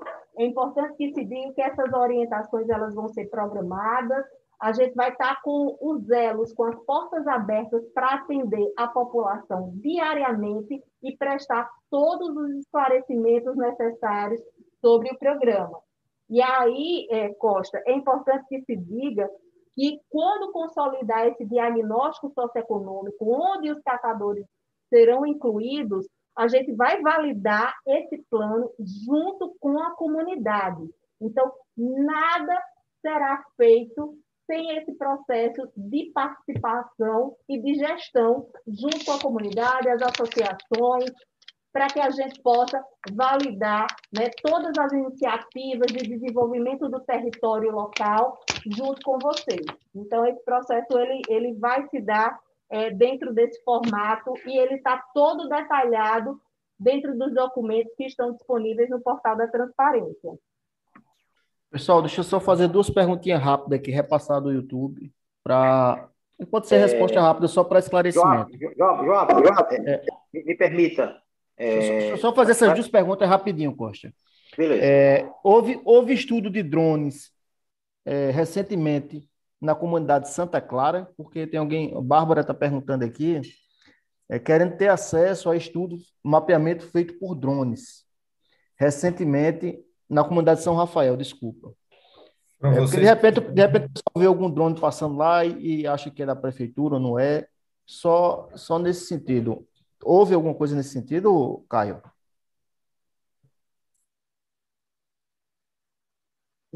É, a gente teve um, um sobrevoo, mas foi para fazer um vídeo é, é, é, onde a gente institucional, onde foi usado até na, na, na região da carteira para mostrar as ações, do, as áreas de intervenção do programa. E fez um, um sobrevoo, mas não para fazer levantamento ou estudo, não. Apenas para. Então está esclarecido. O, o, o, o drone que sobrevoou a comunidade não foi para fazer mapeamento, foi simplesmente para fazer um vídeo é, publicitário da prefeitura, não é isso? Exatamente, um vídeo Tá. E outra perguntinha rápida, é... não, mas aí depois pode ser depois já do Costa. É naquela, naquela tonalidade de esclarecer quem chegou depois. E aí o, o pessoal pergunta, qual a situação da comunidade de Santa Clara nesse projeto? E aí depois vocês falam resumidamente, né, que é mais uma das comunidades que vão ser afetadas, mas aí pode continuar, Costa. Bom, eu, eu, já tinha, eu já tinha sentido que estava garantido o diálogo com as associações comunitárias. Quando eu cito associações, eu cito, cito associações que lidam, que trabalham com catador, né? Tem associação aqui em Pessoa, bem organizada, que pode dar subsídio para a organicidade de, do pessoal das outras comunidades. A prefeitura tentar um diálogo não só com a ILU, foi isso que eu disse, né?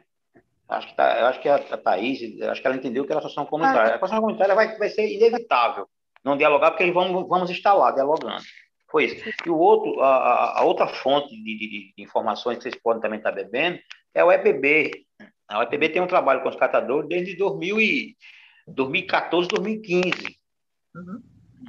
Então, pegar subsídio não faz mal a ninguém. Né? E, e a coisa que me incomodou muito na questão do diagnóstico, quando a professora falou sobre diagnóstico, diagnóstico, diagnóstico. A gente tem muito diagnóstico e pouco remédio, somente na questão do meio ambiente de uma pessoa. Tem muito diagnóstico e pouco remédio. Né? É... Então, eu, eu, eu, eu, fico, eu, fico, eu fico satisfeito com, com, com, a minha com com a resposta, espero outra, e espero a resposta sobre as perguntas do professor Alexandre, porque minha bateria está dando sinal que vai embora aqui. Tá. É, Costa, só. É, só... Daliana, Daliana Oi, eu acho que junto com a resposta do, do Costa, você pode responder a professora Maria de Fátima Araújo, que é da UEPB, que entrou aqui no chat e fez uma pergunta. Exatamente, é a professora que faz esse trabalho desde 2014, 2013, eu não sei exato, um trabalho realmente muito bem consistente, com acompanhamento de diversas comunidades de catadores. E ela pergunta o seguinte: é, como será tratado os resíduos sólidos e a inclusão dos catadores é, e catadoras nas comunidades impactadas. Eu acho que você já poderia pegar o combo, responder a professora Fátima e terminar de, o, o esclarecimento final pra, para o, o Luiz Costa. É, Costa, acho super válida né, esse, essa sugestão. A gente está aberto né, para poder fazer essa discussão entre as associações específicas né, é, é, de catadores, junto em parceria com a INLU né, e, a, e a universidade. É, nós, nós já tivemos a indicação e re, grande referência é, é, do trabalho né, de, de, que é desenvolvido de extensão da professora Fátima, que trabalha né, com, com a temática de, de, de resíduos sólidos, e dizer à professora, né, na oportunidade, que todo esse processo é como a gente colocou, né, do plano de desenvolvimento do território ainda será construído é, com através da contratação dessa empresa que executará é, é, o plano de desenvolvimento comunitário. Então, quando a gente fizer todo o processo de cadastramento e mapeamento dentro dessas áreas, com a identificação, a gente é, está totalmente aberto e também é, é, interessado em agregar esse conhecimento né, e aprofundar para que a gente possa trazer a melhor solução é, para a comunidade dentro de um processo né, participativo é, é, que se dê através do consenso e em parceria com todas as instituições é, é, que atuam dentro da temática.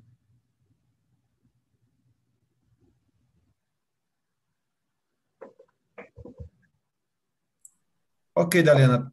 é, concluiu? Sim, doutor Godoy. Certo, acho que encerramos as perguntas e me parece que é o caso. Acho que tem um, tem um Marquinhos ainda, doutor Godoy, só falta ele. A Marquinhos também estava escrita, eu pensei que Marquinhos tinha entrado aqui para dar uma força para a gente. Pergunta se ele... Estou aqui mais observando. Boa noite, gente. Eu sou Marquinhos, é, eu sou da Consulta Popular e a minha tarefa é junto ao jornal Brasil de Fato, né, que é um jornal ligado aos movimentos sociais. É, temos pautado as questões urbanas, as questões de, de moradia com muita força, né? A exemplo, da, a exemplo da situação recente, que é a situação da comunidade São Geraldo, que fica ali nas proximidades é, da Mata do Buraquinho, né? No, aqui perto. Então, mas eu também sou morador da comunidade Santa Clara. Então, eu faço parte aqui da comunidade Santa Clara, na rua é, Santo Herculano, 153. E estou aqui também como interessado, como parte interessada por ser morador aqui da comunidade, né? É, quando eu era estudante de enfermagem, a gente já fez alguns trabalhos aqui junto com Dona Zéza, que é a, uma referência aqui na comunidade, né? Fizemos um trabalho de zoonose, de acompanhamento de, de animais e também trabalhos é, mais comunitários mesmo, né? Com relação aqui. Então, aqui tem uma situação é, bastante interessante e que é, nessas nossas reuniões é, a, a, questão da moradia era veio à tona. Né? Não sei como é que está agora a comunidade, mas quando encontrar com a Dona Zézia, eu posso me inteirar disso, mas sempre quando a gente ia pautar a questão da moradia, era algo que é, mobilizava a comunidade inteira, né? Havia uma, um interesse da comunidade, e principalmente com esse medo, o medo principal era o medo da remoção. Sim, mas eu vou sair daqui vou para onde? Vou para um lugar longe, vou para um lugar perto. Mas o projeto está prevendo que é para um lugar perto, né? Então, é, fica, ficaremos atentos nesse sentido. É, a pergunta que eu fiz, eu fiz uma pergunta no chat, mas eu queria saber, é, porque o pessoal da prefeitura, da Liana, Caio e Thaís, estão é, falando que vai, vai entrar na, na fase de estudos. Então, e Regiane também, minha colega aí, está é, na fase de estudos, de, de, diagnóstico nas comunidades, então não tem nada ainda concreto com relação a que o que vai ser removido ou não vai ser removido, que vai ser realocado na comunidade de Santa Clara. Há já alguma, é, alguma informação nesse sentido ou isso ainda vai ser elaborado? Obrigado pela oportunidade. Deixa, deixa eu falar um pouco agora. Marquinhos, bom ter você aqui. Bom saber que você é morador da Santa Clara.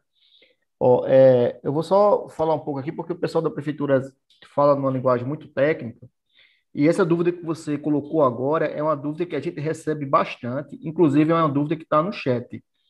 É, apesar da gente ter tido vários encontros, apesar da gente ter convocado várias vezes as comunidades, as comunidades, as pessoas ainda perguntam qual o papel da Santa Clara nesse processo. É preciso entender, e, e, e aí eu faço, faço a resposta como, como um, um, servidor do Ministério Público Federal, como alguém que assessora o doutor Godoy, como alguém que precisa é, passar de forma mais transparente possível a situação para as pessoas. A comunidade de Santa Clara ela vai ser afetada, tá? Há uma previsão de um estudo feito em 2017 de que, se não me engano, 50% da comunidade, aproximadamente por esse estudo que foi feito em 2017, estaria numa situação de risco. Ou seja, não é que essas pessoas vão sair, mas é que essas, a essas pessoas vai ser oferecida uma opção delas irem para um apartamento no conjunto habitacional, uma opção de que elas possam comprar um outro imóvel em outro lugar da cidade, uma opção de que essas pessoas possam fazer uma permuta e ainda uma outra opção de que possa ser construído um prédiozinho, vão ser construídos vários prédios, digamos assim, de quatro unidades, aqueles prédiozinhos que fica dois apartamentos embaixo, dois em cima. Então, aonde tiver uma área que não seja área de risco e as pessoas que quiserem ficar naquela área, é possível que elas sejam acomodadas nesses apartamentos se elas quiserem. Então, assim, são várias ofertas que vão ser feitas, mas é preciso que as pessoas da, São Rafael tenham em mente que o projeto vai impactar elas. Uma hora vai chegar. O que está sendo feito agora são estudos para projetar como vai ser esses prédios, como é que vai ser o conjunto habitacional, como é que vai ser, ser, ser, ser oferecido, é, como é que a, Santa Clara vai ser ouvida nesse processo, como é que elas, as pessoas vão escolher o que, o que vai ser proposto a elas. Mas, assim, é, é bom que tenha em mente Santa Clara, São Rafael, Padre Dom Bandeira, Tito Silva, são as quatro comunidades que vão sofrer mais impacto, tá? A gente sabe quais os impactos hoje? Não. A gente tem um estudo de 2017, que foi um estudo preliminar. Esse estudo está sendo atualizado, mas ele já sinaliza, ele já indica mais ou menos quantas famílias, quantas, quantas residências ali vão ser, vão ter, vão ser oferecidas propostas, né? Vai sair todo mundo? Não, não vai sair todo mundo. Vai ficar, parte da comunidade fica. As pessoas vão precisar pagar alguma coisa? Não, não vão precisar pagar. As pessoas vão sair da sua casa, vão sair da sua casa antes de ter um lugar para ir? Não, não vai acontecer isso. A única hipótese em que as pessoas poderiam ir para um aluguel social é se elas aceitarem que no lugar da casa dela seja feita uma reforma para acomodar várias casas, né? Para construir um prédio de quatro unidades, por exemplo. Aí, nessa hipótese, ela recebe um aluguel e a casa dela tem que ser feita no máximo em um ano e meio, em 18 meses é o que está previsto. Então a pessoa ficaria nessa hipótese, tá? Não é para todo mundo, isso é só uma das opções, porque tem várias opções, inclusive uma residência fora da comunidade em outro local. Então, é, deu para entender claramente é que se você entendeu o que eu expliquei agora, é, é, meu amigo, eu tenho certeza que as pessoas em casa vão entender também. Tranquilo? Pronto, aí agora eu vou passar para o pessoal da prefeitura complementar. Tem Beleza, beleza. Obrigado. Deu um retorno aí, tá. Isso, ele está ajustando, Jobson. Obrigado. É, obrigado, é, é, é, Jobson.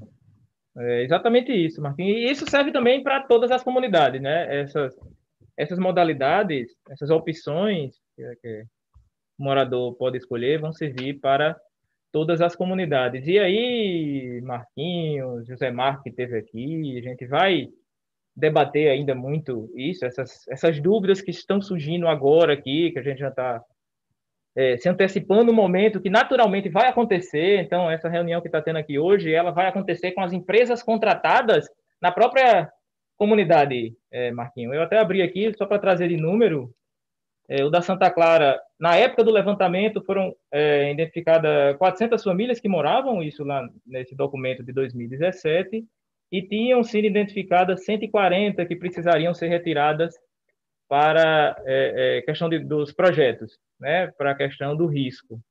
Então, esse número vai ser atualizado com esse estudo que vai ser realizado pela empresa que está sendo contratada. Então, como você já tocou, vai estar chegando a empresa e vai estar fazendo essas reuniões direto na comunidade, conversando com cada um dos moradores e atualizando esse dado que foi feito nesse documento de 2017. E a partir daí, a gente vai ter o número real de famílias que vão precisar sair e escolher para cada uma daquelas modalidades que a gente apresentou. Aí, além disso, né, a comunidade toda vai ser beneficiada com infraestrutura. A gente conhece é, é, quem é da Santa Clara, sabe que tem aquela barreira ali na BR-230. É, é, vai ser um objeto, é intervenção do programa, né? vai ser feita a contenção da barreira. Então, essa empresa ela vai dizer, olha, existe esse risco, que é essa barreira, que todo mundo conhece, e para a gente ajustar e garantir a segurança nessa barreira, a gente vai precisar fazer isso. E a empresa vai dizer como vai ser feito, vai deixar pronto o projeto de como vai ser feita essa contenção, esse, é, é, é, esse serviço para trazer segurança para essa barreira, para depois a gente contratar a empresa que vai fazer a obra mesmo de trazer a segurança, principalmente para essa barreira. Eu acho que é o, o, o, o, caso mais conhecido da Santa Clara é aquela barreira que até alguns anos atrás, eu acho que há dois anos atrás, né, deslizou numa chuva bem forte tiveram famílias que saíram de suas casas, as casas foram até é, demolidas por questão de riscos à segurança mesmo da, da pessoa. Eu acho que.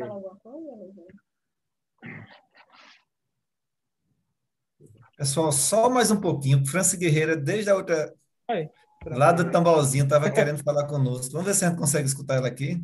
Joé. Marquinhos, eu posso passar, então vou passar para a França, tá? Que a gente estava um tempão aí tentando escutar, é, é, lhe escutar. França, você nos escuta? França, você tem que no seu celular ativar o som. Tu dá um, um toque na tecla, aí você consegue ativar o som, que você não conseguiu ativar ainda, eu estou vendo.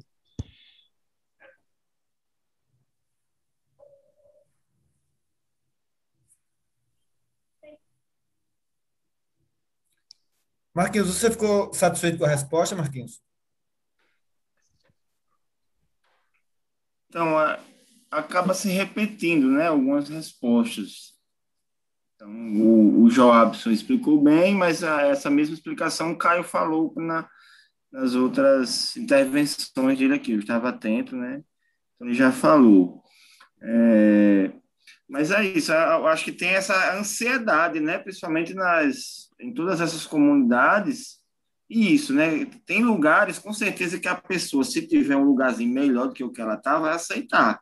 Mas tem lugares que, se melhorar onde ela está, melhorar, né? garantir melhores condições para ela ficar naquele lugar, ela vai preferir ficar ali, né? Então, eu acho que se tivesse a sensibilidade, né? se tivesse a sensibilidade, que foi algo que não foi observado, por exemplo, no Porto do Capim, né? que a gente acompanhou o doutor José Godoy também acompanhou. Então, se houver essa sensibilidade e essa paciência, vai ter um bom termo aí, né?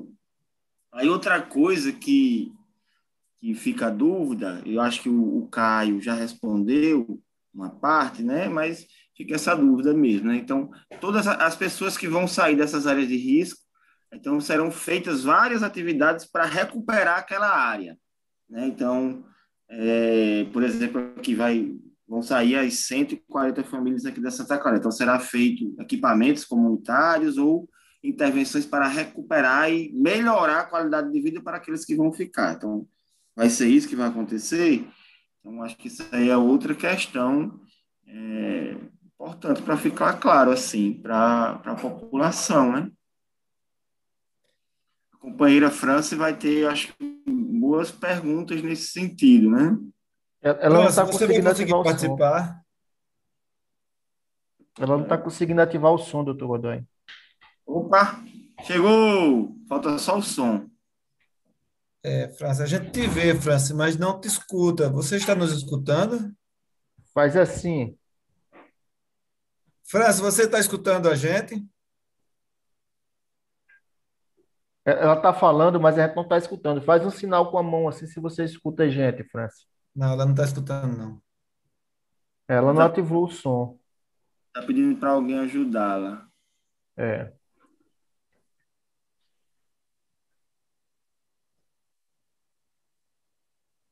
Não sei se, se tem alguém lá com certo. ela. Porque o pessoal da, da UEP também tem um horário ali para sair, um horário limite para sair. Isso. Isso é preocupante. Caio, é, eu queria, eu vou deixar registrado em ata, sem mandar nenhum ofício, pedir para você nos, nos encaminhar esse cronograma, até para que a gente possa dar uma, uma analisada e até poder é, esclarecer dúvidas, outras questões mais. Sim. Pode tá ser, fica, doutor Antônio, já fica notificado aqui em, em reunião mesmo, para vocês nos encaminharem lá no nosso protocolo eletrônico o cronograma que vocês montaram, pode ser? abrir. Ok. Doutor Godoy, só um instantinho. Por favor.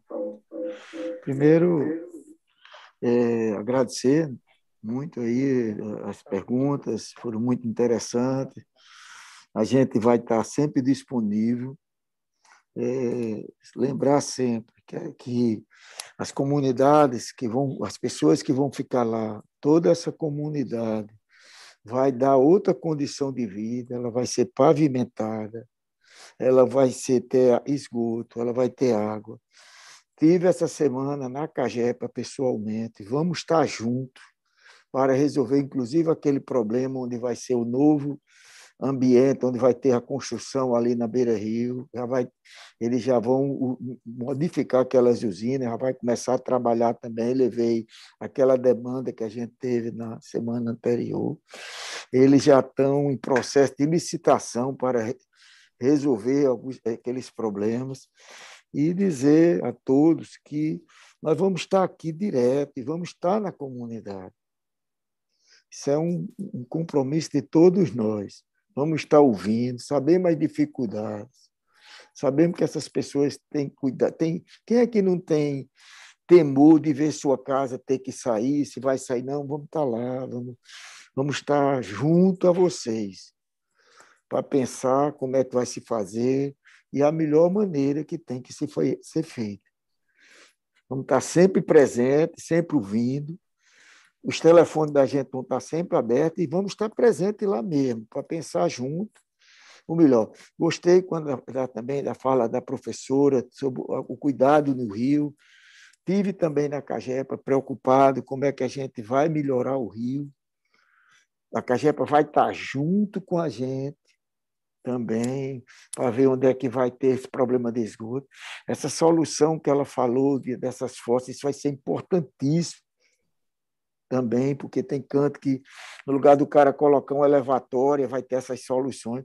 Vamos estar aberto, vamos estar aberto. A empresa vai chegar aí e ainda para fazer o projeto e junto vamos estudar. Vamos trazer a universidade, vamos trazer todo mundo. Quem trouxer a melhor ideia, com certeza nós vamos tentar executar é deixar o que puder deixar tranquilidade para todos vocês. Nós vamos estar perto e vamos ouvir e vamos estar juntos, ver qual é a melhor solução para todo mundo. Esse é o grande intuito da gente. Eu agradecer muito e deixar aí aberta aí o pessoal ainda para algumas perguntas que queiram fazer. Muito obrigado. Certo, obrigado, doutor Antônio. É, eu acho que Francimar France Neto, France Guerreira, de Tambaúzinho, não conseguiu. Mas, France, você. Eh, France tem meu telefone, a gente pode, pode mandar dúvidas para mim, que a gente dá um dialogado, tanto com o próprio Gleison, que eu vejo que sempre passa aí e faz as lives da sua casa, certo? A gente parte para o encerramento, pessoal. E aí fica essa questão, cara, de vocês nos mandarem esse cronograma.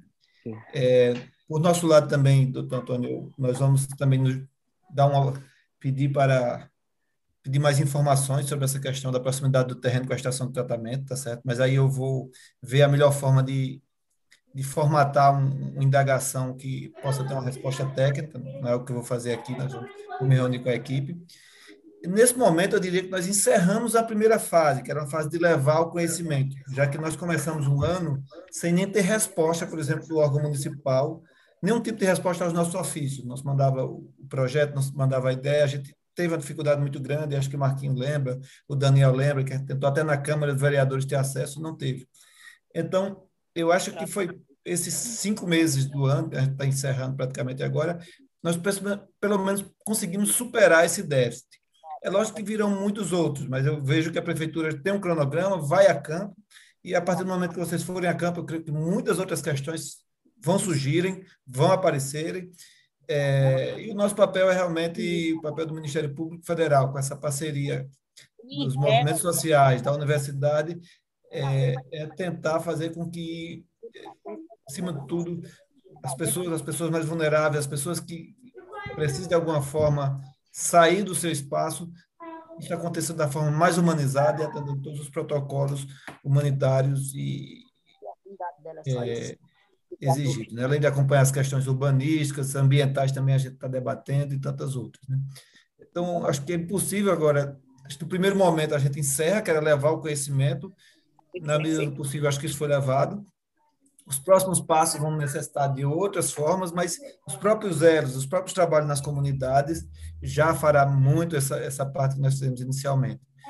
É, eu diria que eu creio que essa semana ou a outra eu vou, vou me reunir com os professores que foram quem representaram para o Ministério Público Federal. Nós vamos ter um, uma discussão, avaliar esse primeiro momento, mas eu diria que ele se encerra e vamos esperar agora o que irá surgir de agora em diante, já sabendo que a gente também vai acompanhar com, com essa questão do terreno, que foi uma questão que eu acho que o Daniel, lá de São Rafael, levantou e foi muito importante essa, essa questão que ele levantou, essa, essa observação que ele fez.